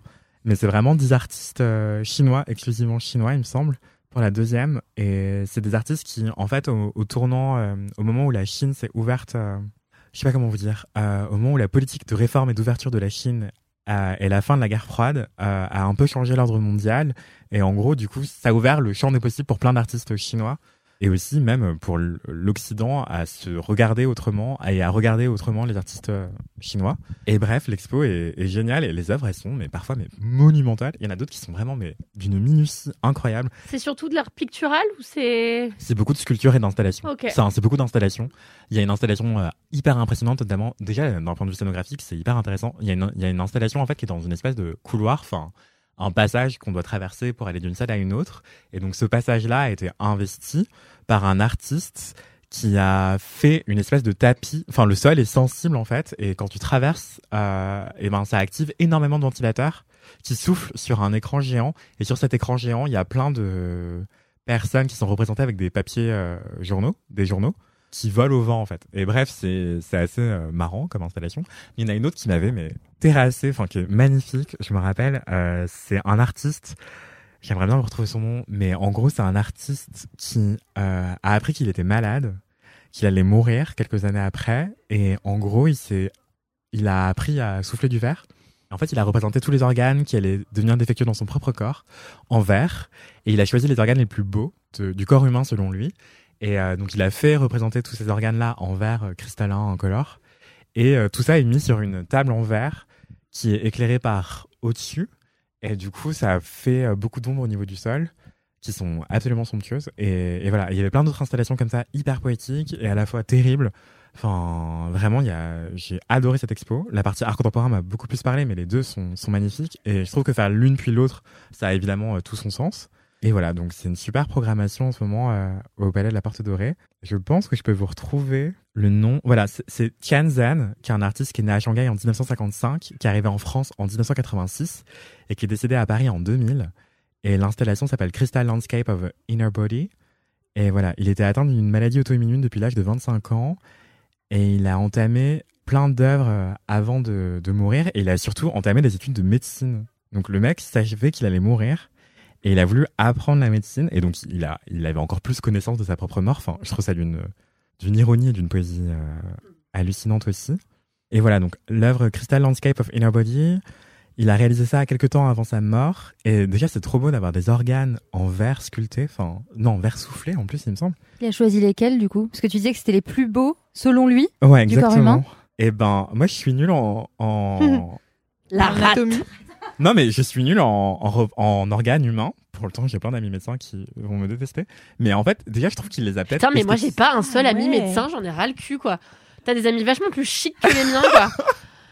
Mais, mais surtout, non, mais déjà, je trouve ça très inquiétant d'avoir beaucoup d'amis euh, psychiatres. Mais mes amis psychiatres m'ont dit non, mais c'est parce qu'on est les plus li- littéraires des médecins, donc c'est normal. Bref. Bah, euh, je reconnais rien non plus. hein. Non je Franchement, à part rien. une, une sorte de colonne vertébrale c'est et encore. esthétisé, en réalité. Oui, c'est esthétisé, je pense. Mais vraiment, mais c'est magnifique. La enfin, vessie peut-être? Et Ah, voilà, je regarde, Franchement, je j'en regarde euh. Grey's Anatomy à fond, Ouais. donc je peux Bah, Ouais, donner un colonne diagnostic. vertébrale. a- Ok, j'en connais aucun. Voilà. non mais Alors, Meredith Grey Euh, non, mais je pense qu'il y a peut-être un estomac. euh, Une vésicule biliaire. Je pense qu'il y a un bout de gros, in- de gros colon, de colon, du gros intestin. Non, mais j'ai fait un mix euh, gros, gros intestin, euh, colon. Bref, et du coup, euh, bah, je vais quand même citer les 10 artistes, hein, écoutez. Il y a Yan Peiming, Ru Xiaofan, Shan Zhan, Zhang Dahai, Wang Yongping, Yang Chechong, Shan Yuan, Wang Du, Du Senjun et Han Xiaotong. Voilà, donc c'est 10 artistes réunis dans la partie art contemporain. Et euh, c'est splendide. Enfin, vraiment, euh, j'avoue, je... si c'était à choisir, j'aurais choisi que la partie art contemporain, mais faites les deux si vous avez le temps. C'est magnifique. Et faites une pause temps, entre les deux. combien de temps pour faire les deux? Je pense en 2h30, vous avez le temps de faire les deux. Putain, c'est trop long pour moi. non, mais non, mais attends. Parce que moi, je suis très très lent. Ah oui, oui, oui, je- ok. Je, lis tout, je me plonge devant les heures. Putain, mais je me demande 10 toujours qui sont les... Parce que moi, je fais semblant quand je vais au musée, tu vois. Comme tout le monde, je me mets devant et je lis en diagonale de fou, puis j'ai oublié une seconde après ce que j'ai lu. ça moi aussi pour le coup. Parce que je suis là. Et en vrai, je me dis qui sont ces gens qui arrivent à lire et à retenir les informations. Genre, moi, dès que je vais au musée, j'adore regarder les œuvres. Mais dès qu'il faut lire, j'ai l'impression d'être une enfant de 7 ans et demi Mm. qui n'a aucune capacité de compréhension, tu vois. Il y a aussi des cartels pour les enfants, si tu veux. Ils C'est sont- des audioguides pour les enfants d'ailleurs. Mais c'est pire, j'écoute app. euh, Non, mais souvent, en plus, les cartels pour enfants. Non, mais ça. même les cartels pour les enfants, je les lis. Parce qu'en fait, souvent, ils te disent Oui, trouve les 5 trucs qui ressemblent à ça. Et du coup, ça te, ça te permet de regarder l'œuvre autrement. Et Ouais, de voilà ouf. pourquoi Mais, tu euh, restes 2h30. Oui, non, mais je regarde, je regarde aussi comment les autres gens regardent et sur quoi est-ce qu'ils s'attardent et tout. Mm. J'adore, j'adore, j'adore les expos. Bon, j'ai aussi plein d'amis euh, qui travaillent dans des musées. Ok, donc tu peux la faire en 45 minutes. Ouais, c'est Euh, bah non, mais la partie histoire, tu peux la faire en, en une heure, je pense. Et la partie art contemporain, tu peux la faire en 30 minutes. Ouais, Non, mais bien. déjà, la partie art contemporain, j'ai oublié, oublié de vous raconter. Donc, déjà, t'arrives, il y a une espèce de boulette de papier énorme qui, en fait, Le Monde, le papier, le titre de presse quotidienne nationale Le Monde, qui a été fait en géant, qui a été écrasé euh, dans la paume d'une main. Donc, déjà, c'est fou d'avoir Le Monde Génial. en papier euh, écrasé dans la paume d'une main. Enfin, bref. Et ensuite, tu traverses une, euh, une installation, mais complètement folle, où t'as, il y a deux sas possibles. C'est hyper dur à expliquer comme installation, mais en gros, il y a comme un, un passage de douane euh, dans un aéroport où tu dois choisir si tu as un passeport européen ou un passeport international. Et du coup, euh, dans les deux cas, tu as une espèce de cage énorme de la taille pour contenir un fauve, un lion. Et en fait, cette cage énorme a été mise dans le musée volontairement et a vraiment été occupée par un lion.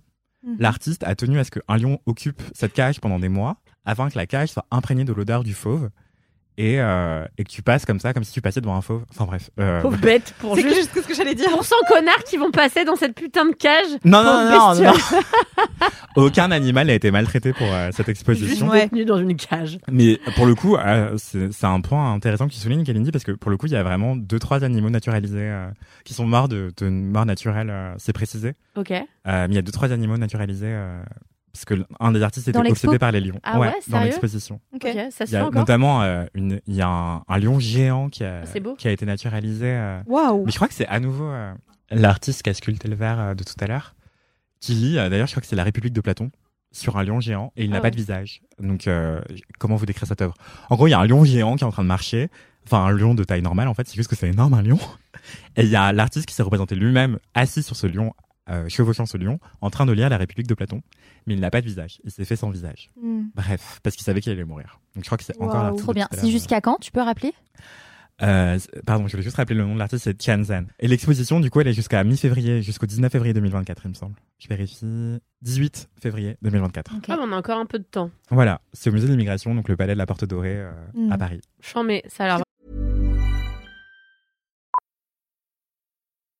Millions of people have lost weight with personalized plans from Noom, like Evan, who can't stand salads and still lost 50 pounds. Salads, generally, for most people, are the easy button, right? For me, that wasn't an option. I never really was a salad guy. That's just not who I am. But Noom worked for me. Get your personalized plan today at Noom.com. Real Noom user compensated to provide their story. In four weeks, the typical Noom user can expect to lose one to two pounds per week. Individual results may vary. Vraiment Superbe. super. Je me, pardon, c'était un peu long. Ah non, super, trop très chouette. intéressant. Ça donne très envie. En Toujours tout cas. complet quand tu parles, Anthony.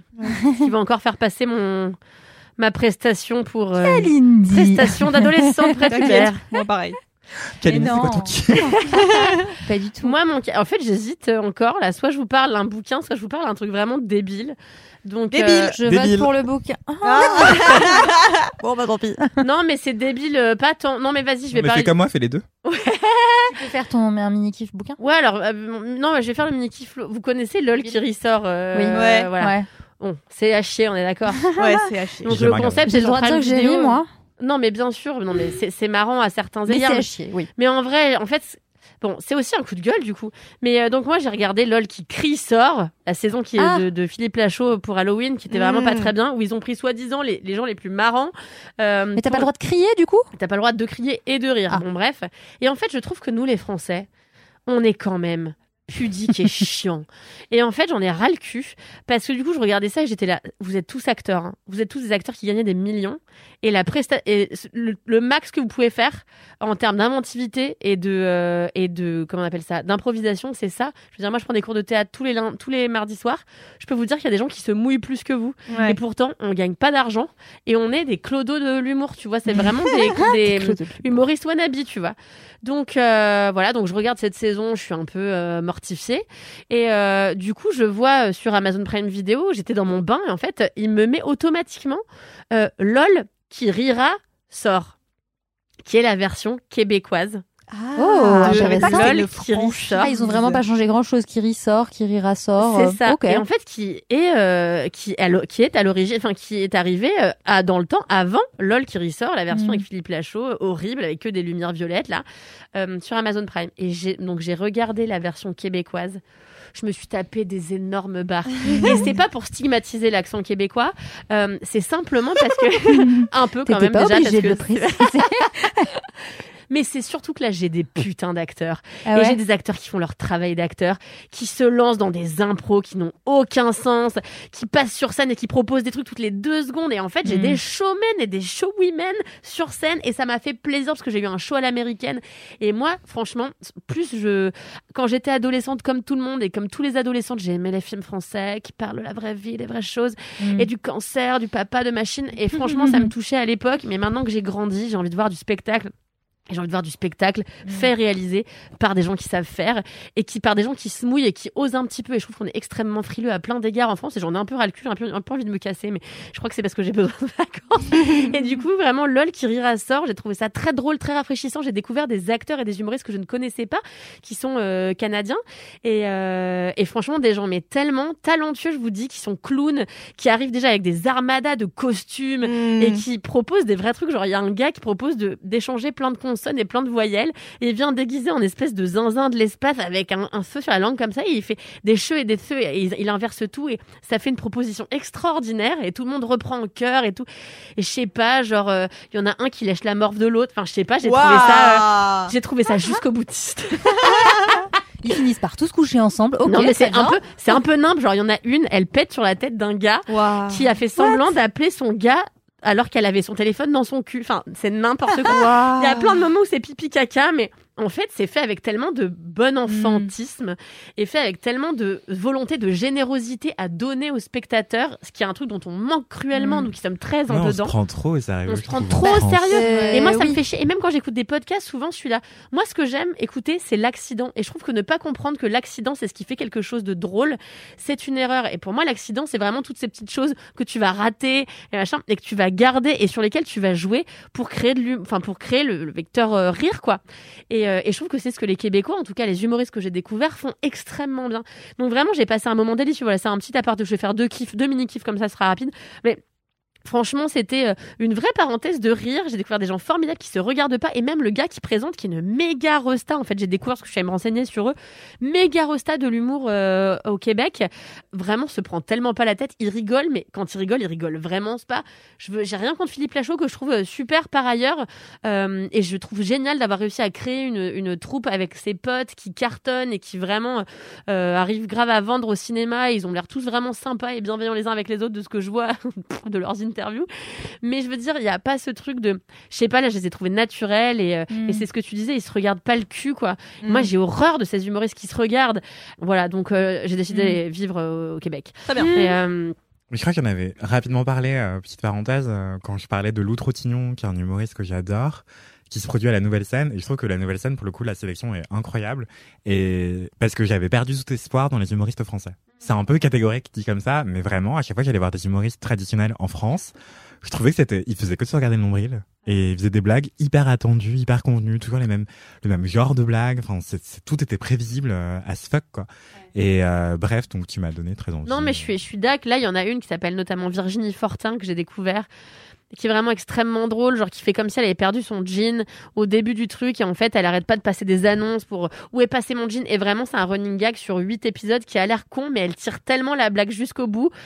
Et je, je sais pas, vraiment tout me fait rire. Euh, je trouve qu'ils sont vachement, ça date d'il y a quelques années et je les trouve vachement plus euh, prompts à aborder des thématiques sociétales actuelles que nous qui ne nous mouillons jamais Mm. euh, pour les humoristes traditionnels qui en tout cas passent sur LOL qui ressort, qui sont vraiment des humoristes qui plaisent à, à tout le monde, qui sont des gens ultra mainstream qui hésitent vraiment à aller dans des thématiques sociétales qui pourraient être intéressantes et qui pourraient surtout euh, venir euh, faire rire d'une autre manière. Et c'est ce que fait l'outre-signon aussi que j'aime beaucoup. En tout cas voilà. Et donc ça c'est euh, une chose. Et la deuxième qui est vraiment mon gros kiff c'est le livre que je suis en train de lire que je n'avais pas fini mais que j'aurai fini ce soir je pense qui est le Goncourt de cette année qui s'appelle Veiller sur elle de Jean-Baptiste Andrea.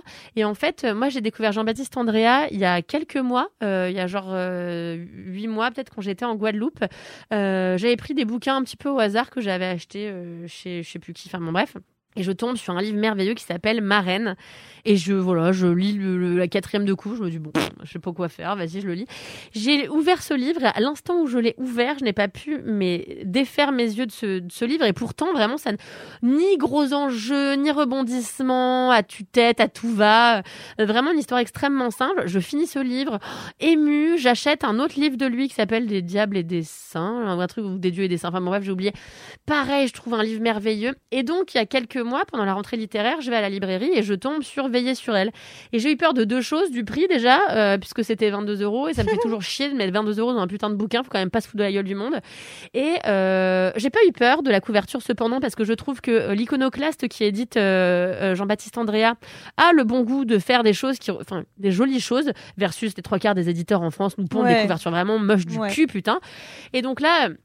Je trouve euh, l'édition jolie, euh, et, mais le titre me fait peur. Veiller sur elle, je vois que c'est une histoire d'amour, je me dis, oulala, veiller sur Ça m'a l'air chelou, est-ce que c'est un truc patriarcal de fou et tout?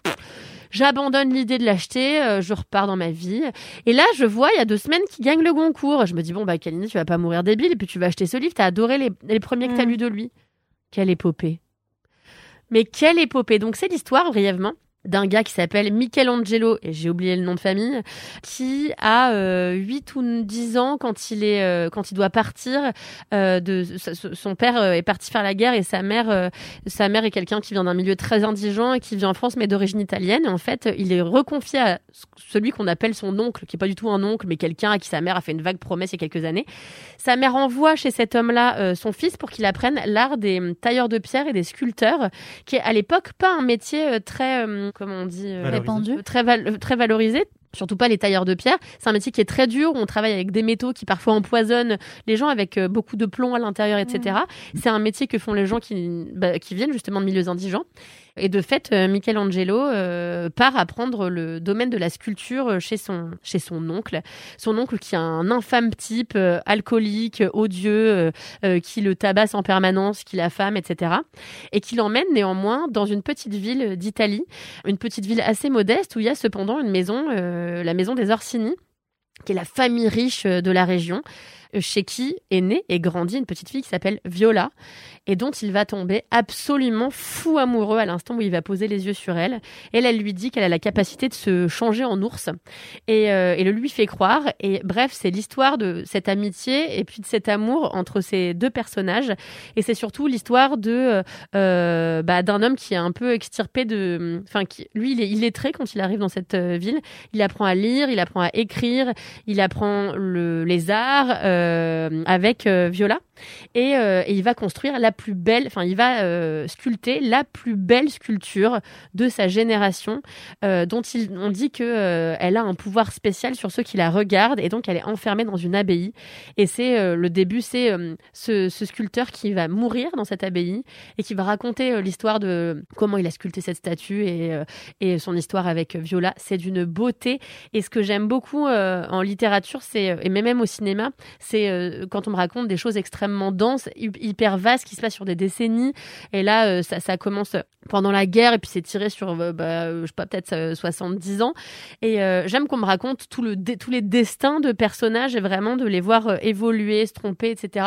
Là, c'est vraiment très grand, c'est très vaste, c'est très beau, c'est très simple. Et j'aime beaucoup qu'on ait attribué le Goncourt à un livre qui soit aussi simple et aussi populaire parce que vraiment, c'est un bouquin qui n'est pas difficile. Alors, je trouve que les Goncourt, ça va de mieux en mieux. Genre, vraiment, plus le temps passe et plus les bouquins sont accessibles. Mais moi, quand j'étais gamine et que j'essayais de lire les Goncourt, je me disais toujours que c'était un petit peu ronflant. Et là, je trouve qu'on rend un petit peu ces lettres de noblesse à la littérature populaire, celle qui fait plaisir au plus grand nombre. Bah, je trouve ça chambé. J'ai aimé, franchement, à chaque fois que je ferme un chapitre, enfin, à chaque fois que je passe un chapitre, je me dis waouh, c'est comme ça que je sais que pour moi, c'est un grand, c'est un, livre qui va marquer ma vie. C'est que je me dis, mon Dieu, qu'est-ce que j'aurais aimé écrire ça moi-même? Et je trouve que chaque chapitre est pensé comme une nouvelle, c'est-à-dire que tout boucle. À chaque fois qu'on on te commence sur une histoire, on vient faire, dès qu'on ouvre une porte, on vient la fermer d'une manière intelligente qui vient, en plus, euh, euh, comment dire, euh, satisfaire le lecteur. Enfin, t'es toujours un peu satisfait quand tu comprends les boucles à l'intérieur d'un bouquin et tout. Ça veut dire que t'as été attentif à, tout ce qui se passe pour les personnages. Vraiment, c'est une beauté, Veiller sur elle, dont le titre est, trompeur en réalité, et pour le mieux. Euh, franchement, c'est une splendeur. Moi, j'adore ce gars que je trouve. J'ai écouté plein d'interviews de lui, Jean-Baptiste Andréa. Je me suis intéressée récemment à lui. Et je trouve que c'est un gars, euh, donc il est, il, est, euh, il est écrivain, mais il est aussi scénariste et réalisateur. D'ailleurs, il a commencé par écrire des scénarios et à faire du cinéma avant de rentrer euh, progressivement dans le domaine de la littérature. Et je trouve qu'il a une, une langue qui est extrêmement simple, extrêmement épurée et à la fois ultra riche en images et très poétique. Et voilà, je suis désormais fan de lui. Il est super Et, drôle aussi, si je puis me permettre. Ah oui, oui, ah ouais, c'est vrai, tu le trouves super drôle. Super drôle. Pour l'anecdote, on, a, on a été partenaire du prix Fnac à la rentrée et il a gagné le prix Fnac. Et le prix Fnac, euh, le jury qu'il compose, c'est une moitié de professionnels et une moitié de lecteurs-lectrices euh, qui s'inscrivent et qui sont sélectionnés un peu euh, au hasard. Et en fait, à côté de moi, pour la soirée, il y avait une dame qui avait participé au jury. Et moi, j'avais reçu avec Mad un tote bag avec le bouquin. Et euh, la dame euh, à côté de moi, elle me dit euh, oui, excusez-moi, euh, comment ça se fait que vous ayez reçu le livre? Parce que voilà, moi j'ai participé au jury et je l'ai pas eu euh, et j'aurais j'aurais vraiment aimé le lire parce que du coup, en fait, la façon dont ça fonctionne, c'est qu'ils reçoivent une sélection, mais dans la sélection qu'ils ont, ils n'ont pas forcément le le livre qui va gagner parce qu'il y a tellement de livres en lice que euh, ont une sélection de 10 bouquins mais il n'y a pas forcément voilà. Donc elle l'avait pas lu et elle avait l'air tellement triste euh, de pas l'avoir eu alors qu'elle avait participé euh, au jury que je lui ai donné. Et euh, elle était ravie. Et quand j'ai vu qu'il avait été euh, pris Goncourt, je me suis un peu mordu les doigts. je me suis dit, putain, j'aurais dû le garder pour le lire. T'allais me dire, ouais, il est Donc, drôle parce que je sais coup pas quoi.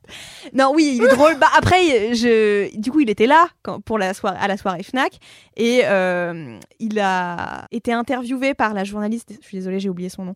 Euh, C'était une présentatrice. Euh, il a été interviewé avec la chanteuse Zao de Sagazan. Il était hyper drôle. Vraiment, c'était trop bien. Il a l'air formidable, je l'adore. Ouais, il est super. Voilà, il a 52 ans, on dirait qu'il en a 38. Mais Ah il bon a 52 Ah, ça, je savais pas. par ouais, ouais, ouais, ouais, il a 52 piges. Mais oui, on dirait qu'il est genre 35. Ouais, Ouais. t'as vu, c'est, Ouais. ah, quand j'ai vu ça, j'étais Putain. là. Si t'as- trouve, il est plus âgé qu'elle en a là. Et, euh, et attends, question parce que merci d'abord parce que vraiment tu euh, m'as donné énormément envie de le lire. Et ce petit teasing de la fin, il s'appelle Veiller pour elle, mais en fait rien à voir. Et d'ailleurs c'est bien joué. Merci. Mais est-ce que est-ce qu'il est euh, long ou pas? Parce qu'il a l'air Oui, il fait vraiment 600 dense. pages. Ah 600 pages. Oui, mais ok. 600 pages euh, écrit gros, enfin tu vois, c'est les éditions Ouais. de l'Iconoclaste avant que ça sorte grave en format 52 poche. ans, hein, je suis désolé. euh. Donc, euh, Ah donc tu non. trouves? Bah oui. euh. Ah, franchement, moi je Tellement trouve. Ah, fais, fais voir Alors, la photo. mais- 40 peut-être, mais pas euh, pas 50. non, mais enfin. vous êtes, mais, mais vous êtes sérieux, vous fréquentez beaucoup de cinquantenaires, vous? Ah oui. tous ses amis médecins et psy. Je crois que là, Ah. c'était tous les gens qui passent dans son lit plutôt, d'après ce que j'ai Ouais, compris. je pense aussi, ouais. Je pense aussi, ouais. Mais euh, ouais, non, non, non, franchement, ça se lit vite. euh, Ok. Moi, j'ai quasiment fini là. euh, c'est- vraiment une beauté. euh, Et je trouve qu'il a. Enfin, non, je vais m'arrêter là, mais c'est- vraiment extrêmement poétique, extrêmement beau. Et donc, trop heureuse pour lui. Et moi, j'ai j'ai vraiment du mal à lire euh, l'hiver. Pourquoi Genre, euh, bah, je sais pas, l'hiver, j'ai envie que de regarder, je vous dis, Grey's Anatomy, quoi. Ah, Enfin, oui. Ah ouais. et euh, je suis dans des tunnels de, euh, de je veux juste rien foutre devant un écran et mourir Mm. euh, et boire de la soupe. Désolée Anthony. Mais euh, et donc j'ai vachement de mal à me concentrer. Déjà quand il fait nuit à 18h, enfin j'ai envie de tout Mm. faire sauf de lire un livre. Enfin je sais Oui. pas pourquoi. Mm. Pour moi la Ouais, lecture c'est solaire et Ouais. j'ai- besoin donc je continue à lire l'hiver parce que sinon mon cerveau euh, décède et je peux pas écrire moi-même parce que bah, en fait on- enfin personnellement j'ai pas d'images, j'ai pas de mots en tête si je, je lis pas quoi. Donc euh, je, je me force à lire et là ça m'a ça fait partie des livres que j'ai lus récemment où je suis là putain bah plaisir de le lire en entier, aucune difficulté à rentrer dedans euh. et c'est important ça parce que putain moi j'en ai ras le cul parfois je lis des livres et il me faut 150 pages pour Ouais. rentrer dedans. euh, Ouais. euh, c'est bon quoi. Autant pour une série, je veux bien être patiente et attendre deux épisodes, deux trois épisodes avant que ça se lance, mais un bouquin, euh, ça va quoi. Trop bien. Voilà. Bah, merci. Je vous en prie. Tu vais tellement le lire. Ah bah, tu devrais. Tu vois, ce que, je te disais tout à l'heure, je l'ai vu absolument de partout. Et il y a un truc euh, avec certains livres où plus les gens en parlent, moins j'ai envie de les lire. Je sais pas pourquoi. J'ai, trop, je reçois trop de, tu vois, de ce que machin en pense, de ce que machine en pense, euh, euh, de il faut absolument le lire, etc. Et ça a été beaucoup ça ces deux dernières semaines depuis qu'il a eu le concours. Et mais là, tu, tu m'as vraiment. Ah non, je t'assure, je suis sûre que ça te plairait, vraiment. Ouais. Non, bah, j'allais dire un truc d'une banalité confondante, mais justement, j'adore euh, lire l'automne-hiver quand il fait bien froid dehors et qu'il pleut et que t'es chez toi et que tu peux Eh oui. lire tranquillement. Trop bien. Ce, ce cliché euh, de sous ton plaid avec ton Ah, petit sûr. chocolat mais chaud, et moi j'adore.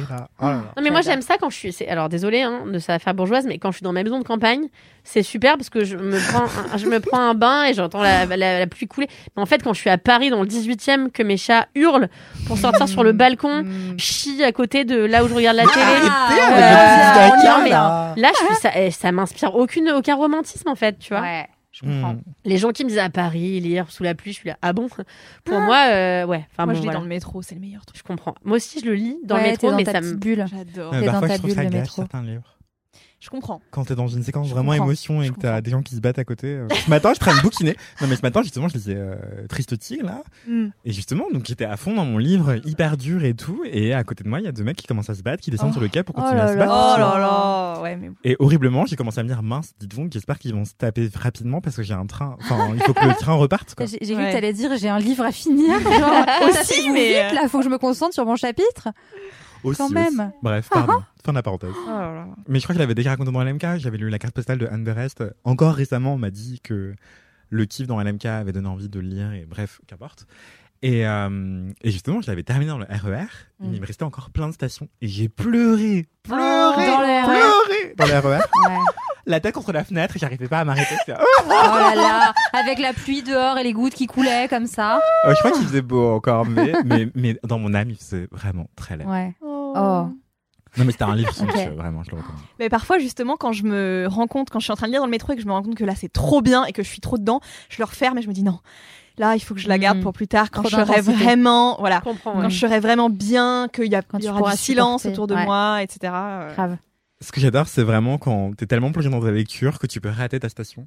Mm. Et euh, que t'es vraiment dans une concentration folle, quoi. Et ça, c'est un stade rare, mais j'adore l'atteindre. Ouais. ouais. Quand tu vois plus les mots, vous voyez ou pas Oui, Quand vous êtes en train de lire et qu'en fait vous voyez plus les mots, c'est juste genre des images, c'est Exactement. incroyable. Ouais, Ça grave, vit c'est en clair. toi. Ouais. C'est c'est beau, moi j'ai vraiment kiffé vos kiffs. Euh, non mais c'est vrai, euh, à, à tous les trois. Donc euh, merci. aussi. À toi, Marie-Stéphanie. ouais, moi, je vais faire un, un kiff rapide parce que faut que je parte euh, vraiment rapidement. Donc, euh, je vais ruiner cette belle continuité de kiff euh, euh, très euh, inspirant et poétique et, euh, et long. J'ai et- vraiment dit qu'il y avait un gars qui avait pété sur le... une meuf qui avait pété sur la tête d'un gars qui avait un téléphone dans les fesses. Certes. Mais tu vois, je l'avais oublié tellement euh, c'était c'était extrêmement bien pitché euh, le, le livre dont tu as parlé. Euh, non, moi mon kiff euh, puisque c'est bientôt Noël. Euh, mon kiff, et puisque je suis euh, daronne aussi, mon kiff, c'est les livres pour enfants, et en particulier euh, une, euh, une collection de livres que vous connaissez peut-être, qui s'appelle Petit et Grand, Petite et Grande ou Petit et Grand. Je sais pas si vous voyez ce que c'est. Non, pas du tout. Alors c'est une collection de livres qui sont d'ailleurs euh, très jolis avec de très belles illustrations. Ça ressemble à ça. Je vous montre puisque vous êtes euh, ici. vous Ah voyez ouais, pas ce c'est trop joli. Ah non, j'ai Non, jamais vous vu voyez ça. pas. Ok.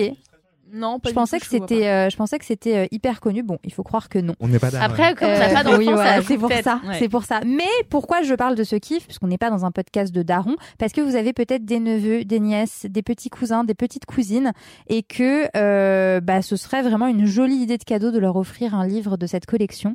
C'est donc des livres illustrés. Je sais pas à partir de quel âge c'est. Moi, j'en lis à ma fille, mais je censure certains trucs parce que, euh, je sais pas, genre, euh, par exemple, euh, elle a euh, Louise Bourgeois et euh, dedans on parle de la mort de sa mère et bon, euh, on- je, coupe le passage sur la mort de sa mère vu qu'elle a deux ans et demi.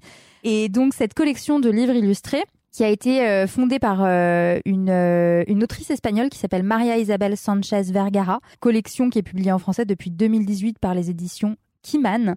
Euh, c'est un ensemble de livres illustrés qui euh, racontent très brièvement, en une dizaine de pages, la vie de grandes héroïnes, entre guillemets. Alors, ça va de Rosa Parks à Marie Curie, en passant par Louise Bourgeois, Agatha Christie. euh, Petites et grandes, donc, parce que ça parle de, de grandes héroïnes, mais petits et grands pour... alors, je sais pas, c'est pas pour garçons ou filles, hein, mais c'est juste grands personnages, euh, grands hommes, on va dire, et grandes femmes. Et c'est vraiment chouette parce que non seulement les illustrations sont très jolies, mais en plus, je trouve que c'est un bon euh, premier pied pour euh, des, des petits enfants ou moins petits dans les histoires de, euh, de, de personnes qui ont fait des choses euh, importantes dans la vie. Donc, je parlais de Marie Curie, par exemple, mais importante, mais aussi inspirante.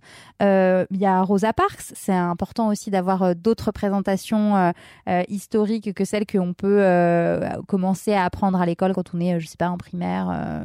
quel âge on a? 10 ans quand on est en primaire? 6 ans. 6 ans, ouais, voilà, 6 ans. Donc, c'est à peu près pour, c'est à peu près pour ce public-là, en vrai. je pense que ça doit être 6-10 ans, quelque chose comme ça. Euh, ils coûtent une dizaine d'euros et ils sont vraiment très jolis à euh, même juste mettre en déco dans les chambres. Donc voilà, c'est une petite euh, petit petit Est-ce que c'est cher de 10 reco. euros pour un livre pour enfants? Je connais pas du tout les tarifs. En vrai, euh, non, ça va parce que là c'est un, C'est un jo- petit un joli. format, non? Comment? C'est un petit format, non? C'est pas un petit format, non, c'est un, un format. euh, je sais pas ce que c'est comme format ça. En dessous de A4, Ok. tu vois? Je sais Ouais, pas, A5, je crois. A5, c'est A5. Et euh, les, les petits formats pour les gosses coûtent 5, 5 balles à Ah peu oui, près. ok, ok, super. Donc, euh, donc là, 10 euros, ça va. En vrai, euh, c'est pas. euh, T'as des livres qui coûtent beaucoup plus cher que ça. Ouais. Oui. C'est pas grand, grand chose. Ouais. Je me Euh, remets dans le livre pour mes neveux tout le temps. Mais voilà. Et c'est un peu. Mais après, euh, 5 euros, euh, c'est aussi un peu une catastrophe parce que t'as envie d'en acheter. euh, T'as vite envie d'en acheter 3-4, quoi. C'est clair. Donc euh, ça va vite au final. Surtout si tu fais ça régulièrement. Comme, ça change euh, un peu des Monsieur Madame, quoi. Parce Ouais. qu'en fait, quand tu réfléchis, Monsieur Madame, euh, c'était pauvre en termes de morale, je crois. En effet. Euh, ouais, alors t'as vraiment, t'as as des trucs, t'as des trucs pires que ça là. euh, parfois, je laisse ma fille choisir euh, ses livres quand on va dans une librairie. Et la dernière fois, elle, elle est repartie avec Petit ours brun. Petit ours brun, c'est le truc le plus creux, mais vraiment le plus creux parmi les la, la littérature pour enfants. mais vrai. vraiment, en plus, elle avait choisi une histoire. Je crois que je l'ai retirée de de ses livres. Elle avait choisi une histoire. C'était Petit ours brun se fait pipi dessus. Ah. Mais il n'y a pas de fin à cette histoire. La fin, c'est juste Petit ours brun a honte d'avoir fait pipi sur lui. Ah Et bon c'est horrible en fait. C'est culpabiliser l'enfant. Mais c'est C'est hyper culpabilisant. C'est hyper. Alors, je pense que ce qu'il voulait dire, c'était que c'est pas grave euh, de- d'avoir une petite fuite. Euh, mais là, c'était vraiment culpabilisant. Et Petit ours brun, c'est genre quatre pages où il se passe rien. Ouais. Ou alors, il manque genre les trois quarts de l'histoire. Mais surtout, c'est mal dessiné, quoi. Enfin, c'est Bah ouais. Peut-être une c'est- nouvelle édition, C'est un non peu, C'est euh, c'est un peu vieux. Ouais, peut-être qu'il y a quelque chose à faire euh, pour renouveler un peu tout ça, quoi. Et là, mais, mais justement, euh, l'imaginaire des enfants et les livres pour enfants, ça n'a aucun sens. Le jour, je regarde, je lisais un livre à mon neveu, et c'était un crocodile qui avait un dentifrice à la saucisse, et il était trop content d'avoir un dentifrice à la saucisse et tout. Et euh, son père lui disait, allez, va te laver les dents. Il était, ah, non, je peux pas me laver les dents. Et du coup, il se, il se cachait dans l'appartement, et il se cachait à la place d'un tableau. Enfin, ça n'avait aucun sens. Et je me disais, mais pour devenir auteur ou autrice de livres pour enfants, faut vraiment être défoncé. Enfin, C'est vrai qu'il y a des trucs vraiment euh, sacrément perchés, retournés, quoi. Bah, C'est Ouais, cool de ouais. savoir qu'il y a des perspectives d'avenir pour les gens qui fument des bédos, en vrai. Effectivement. À la fois, il y a des trucs perchés et à la fois, il y a des trucs vraiment. Mais comme quand tu revois Mary Poppins, quoi. la dernière fois que j'ai revu Mary Poppins, j'étais là, attends quoi, qu'est-ce qui s'est passé? Ouais. Je n'ai rien compris du début à la fin. mais ça, ça veut dire qu'on est devenu adulte. Mais c'est Oh non, clair, c'est et j'étais là, horrible. attends, mais c'est ça, ça me faisait gaulerie de fou. Mais qu'est-ce que je comprenais? Parce que je comprends toujours pas, j'ai 31 ans. Ouais. Mais effectivement, ça veut dire qu'on a, qu'on a grandi. Mais du coup, les mecs qui pensent ça et les meufs qui, qui, qui imaginent ces histoires, ils en sont où, tu vois Oui. Ils, sont ils restés. euh, En lien avec leur enfant intérieur, je pense. C'est peut-être des gens déjà qui ont des Ouais, enfants peut-être, peut-être. qui leur racontent des conneries. Parce qu'il y a peut-être ça aussi comme terreau. Ouais, tu vois, t'as des enfants qui disent n'importe quoi, bah ça Mm. peut peut-être, tu vois, le Oui, ça réveille ton un- enfant intérieur, dentifrice C'est vrai. à la saucisse. Et en même temps, et t'as totalement raison. Et c'est vrai que ça peut te, les enfants, ça peut te pousser aussi à, comment dire, avoir un petit peu plus d'imagination. Ouais, Moi, sûr. ma fille, elle me pose, en ce moment, elle me dit tout le temps pourquoi, pourquoi, pourquoi, pourquoi? Et, et ouais, et à un moment donné, et j'ai pas envie de lui mentir en lui racontant de la merde. euh, mais et du coup, j'essaie de répondre à ses questions. Et parfois, elle me pose des questions, euh, je sais pas, genre, euh, et pourquoi la lune, elle est pas là? Euh, bah parce que c'est la journée. Et pourquoi? Et pour... et je vais pas lui parler. C'est à l'infini, La genre. Terre qui tourne sur elle, donc je suis obligée d'inventer des trucs, tu vois. Et je lui dis bah je sais pas, euh, la lune là, elle fait dodo, tu sais, euh, elle est derrière les nuages avec son copain, machin. Tu finis par inventer des trucs et au bout d'un moment tu te dis mais c'est pas possible, elle va me croire et un jour elle va raconter ça à l'école et Et qu'est-ce qui se passe Tu si tu lui dis la vérité? euh, je pense qu'elle continuerait à me dire et pourquoi? Oui. Et juste, mais ça te met aussi face à tes à tes lacunes. Tu Ouais, vois, tu que- m'étonnes. tu dois te sentir trop mal à la fin de la Mais- journée. mais oui. J'ai pu répondre à zéro question. Il y, a il y a des questions, parfois je regarde mon mec, je suis là genre, tu sais répondre toi? Il me dit non. Donc voilà, après tu peux trouver, euh, tu peux trouver de l'aide dans des livres quand ils sont bien écrits. Et là, en l'occurrence, ceux-ci, euh, ceux-ci sont plutôt chouettes. Donc euh, ça donne des exemples aussi euh, d'histoires, bah, de- comme je disais, de femmes scientifiques, artistes, euh, où les pourquoi continuent à se poser, mais euh, où tu peux répondre, bah parce que euh, là, euh, tu vois, euh, Agatha, euh, je sais pas, euh, bah parce que euh, elle a, elle a beaucoup euh, étudié les poisons. Bon, je, je dis pas ça à ma fille, tu vois, mais si elle me dit pourquoi, euh, je peux, tu as, une piste de réponse euh, Ouais. que tu vas chercher ailleurs que dans ton, que dans ta tête, quoi. C'est trop bien. Ouais, Donc, c'est en fait, c'est des, des petits livres de portraits. ouais, c'est ça. Ok. Et vraiment très très chouette. Donc euh, je recommande vivement. Et moi, je vous recommande à moitié, mais euh, Dentifrice à la saucisse et autre histoire incroyable d'Éric Veillé. C'est publié aux éditions Actes Sud. Junior. Et vraiment, mais je donc c'est un lion. J'ai dit un crocodile, je crois tout à l'heure, mais c'est un lion. Mais il y a une autre histoire, pardon, dans le même livre qui s'appelle euh, Dentifrice à la saucisse là, où en fait, il essaye d'apprendre à compter jusqu'à 10. Et quand il essaye d'apprendre à compter jusqu'à 10, il croise à un moment un bœuf et une huître. Et du coup, il croit que 8 ça se dit huître et Oh. 9 ça se dit bœuf. Et l'œuf, le bœuf et l'huître sont en couple. Enfin bref, ça n'a aucun sens. Mais- Ça a l'air trop mignon. J'étais vraiment mais, révolté en le lisant et mon neveu était mais hilar. Il me dit mais Anthony, mais pourquoi tu crois pas? Il apprend à compter jusqu'à 10. Et moi je me suis dit, ah mais en fait mon enfant intérieur est mort car ça ne me Oh. fait pas rire. Ah. Ouais, c'est terrible. Mais après j'ai, mais en Oh. fait voir la joie de mon neveu m'a m'a un peu ressuscité mon enfant. Il a quel âge là? Il a 5 ans. Ok. Putain, mais moi, je fréquente aucun enfant, en fait. Moi non plus. Donc, j'ai vraiment aucune maintenant. chance d'avoir un jour mon enfant intérieur qui ressusciterait. Je connais vraiment pas d'enfant ni d'adolescent. Voilà. Mais en 2025 En 2025, ouais. Ah oui. Il y a peut-être- d'autres euh, façons de- d'essayer de retrouver ton enfant intérieur. Ouais, ouais, bah, pendant longtemps, j'ai fait les trucs de Julia Cameron, de libérer votre créativité euh, à base de euh, peindre des trucs sur des galets une fois par semaine, là. Ça m'a vite cassé les couilles, j'avoue. Euh, Mais euh, par, euh, pour faire ça, tu. Enfin, non, mais non, mais j'ai des petits rendez-vous avec mon artiste intérieur en mode je fais de la poterie ou whatever, mais c'est toujours hyper moche. Et euh, l'autre jour, j'ai fait une statue en argile blanche et en fait, elle a fondu. Euh, j'ai laissé, c'était cet été, et j'ai laissé dehors dans ma maison sur ma table euh, sous le soleil. En fait, ça a fondu. Je savais même pas que l'argile pouvait fondre. Et je suis arrivée, mon cendrier s'était délité, quoi. Voilà. Ah, et mon mec m'a dit, ouais, c'est Dieu qui t'a. C'était trop moche, en fait. Ouais. Oh, non. Mais après, est-ce que, tu vois, essayer de retrouver son enfant intérieur, c'est pas accepter que ça foire ou que, Si, si, ou que ce soit justement. moche ou que ce soit à moitié fait, Oui, oui, c'est exactement. finalement Parce que Ce c'est que ça font les enfants, Bah oui. oui, voilà. C'est vrai. C'est clairement ça. C'est vrai, c'est vrai. Je crois que mon enfant intérieur est mort le jour où j'ai vu ma mère. euh, je lui ai offert un porte-savon. Le jour où elle a mis son œuf de yoni dedans, en fait, je crois que c'est le jour où mon enfant intérieur est décédé. Oh. Son œuf de Yoni. Ouais. C'est quoi? C'est si naïf, Ariane. C'est les œufs, les, les œufs lourds là? Ouais, c'est un œuf que tu te Pour mets, périnée, pour travailler sur, euh, euh, bah, sur les contractions de ton vagin et de ton pas que périnée. ça s'appelait. Mm. Et en fait, vraiment, un jour, je rentre et c'est un, un en- porte-savon en forme de gros pingouin.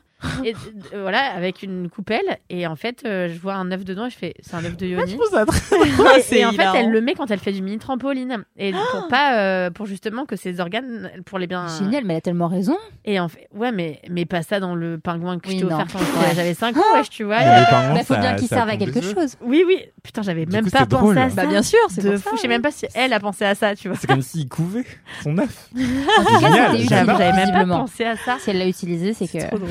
Ah, Marie-Stéphanie oui, oui, oui, oui. J'ai Mais euh, désolé, écoutez, je vais, écrire un livre pour enfants s'appellera œuf de Yoni. Oh non. dans- Maman et son œuf de Papa Ça Yoni. ira dans la même collection que le crocodile. euh, Lionel et le, Dentifrice saucisse. et le dentifrice à la saucisse. saucisse, Va- ouais. Vas-y, je vais, je vais le pitcher à la maison d'édition. Magnifique. trop drôle. Avec Tessie Junior, si vous nous entendez.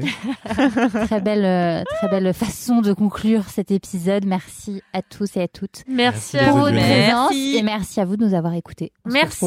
La semaine pro, merci à toi, Fanny, de nous avoir supportés. Pendant deux heures. Voilà. Ouais, je suis tellement la bourre. À la semaine prochaine. À la semaine Salut prochaine. Woo!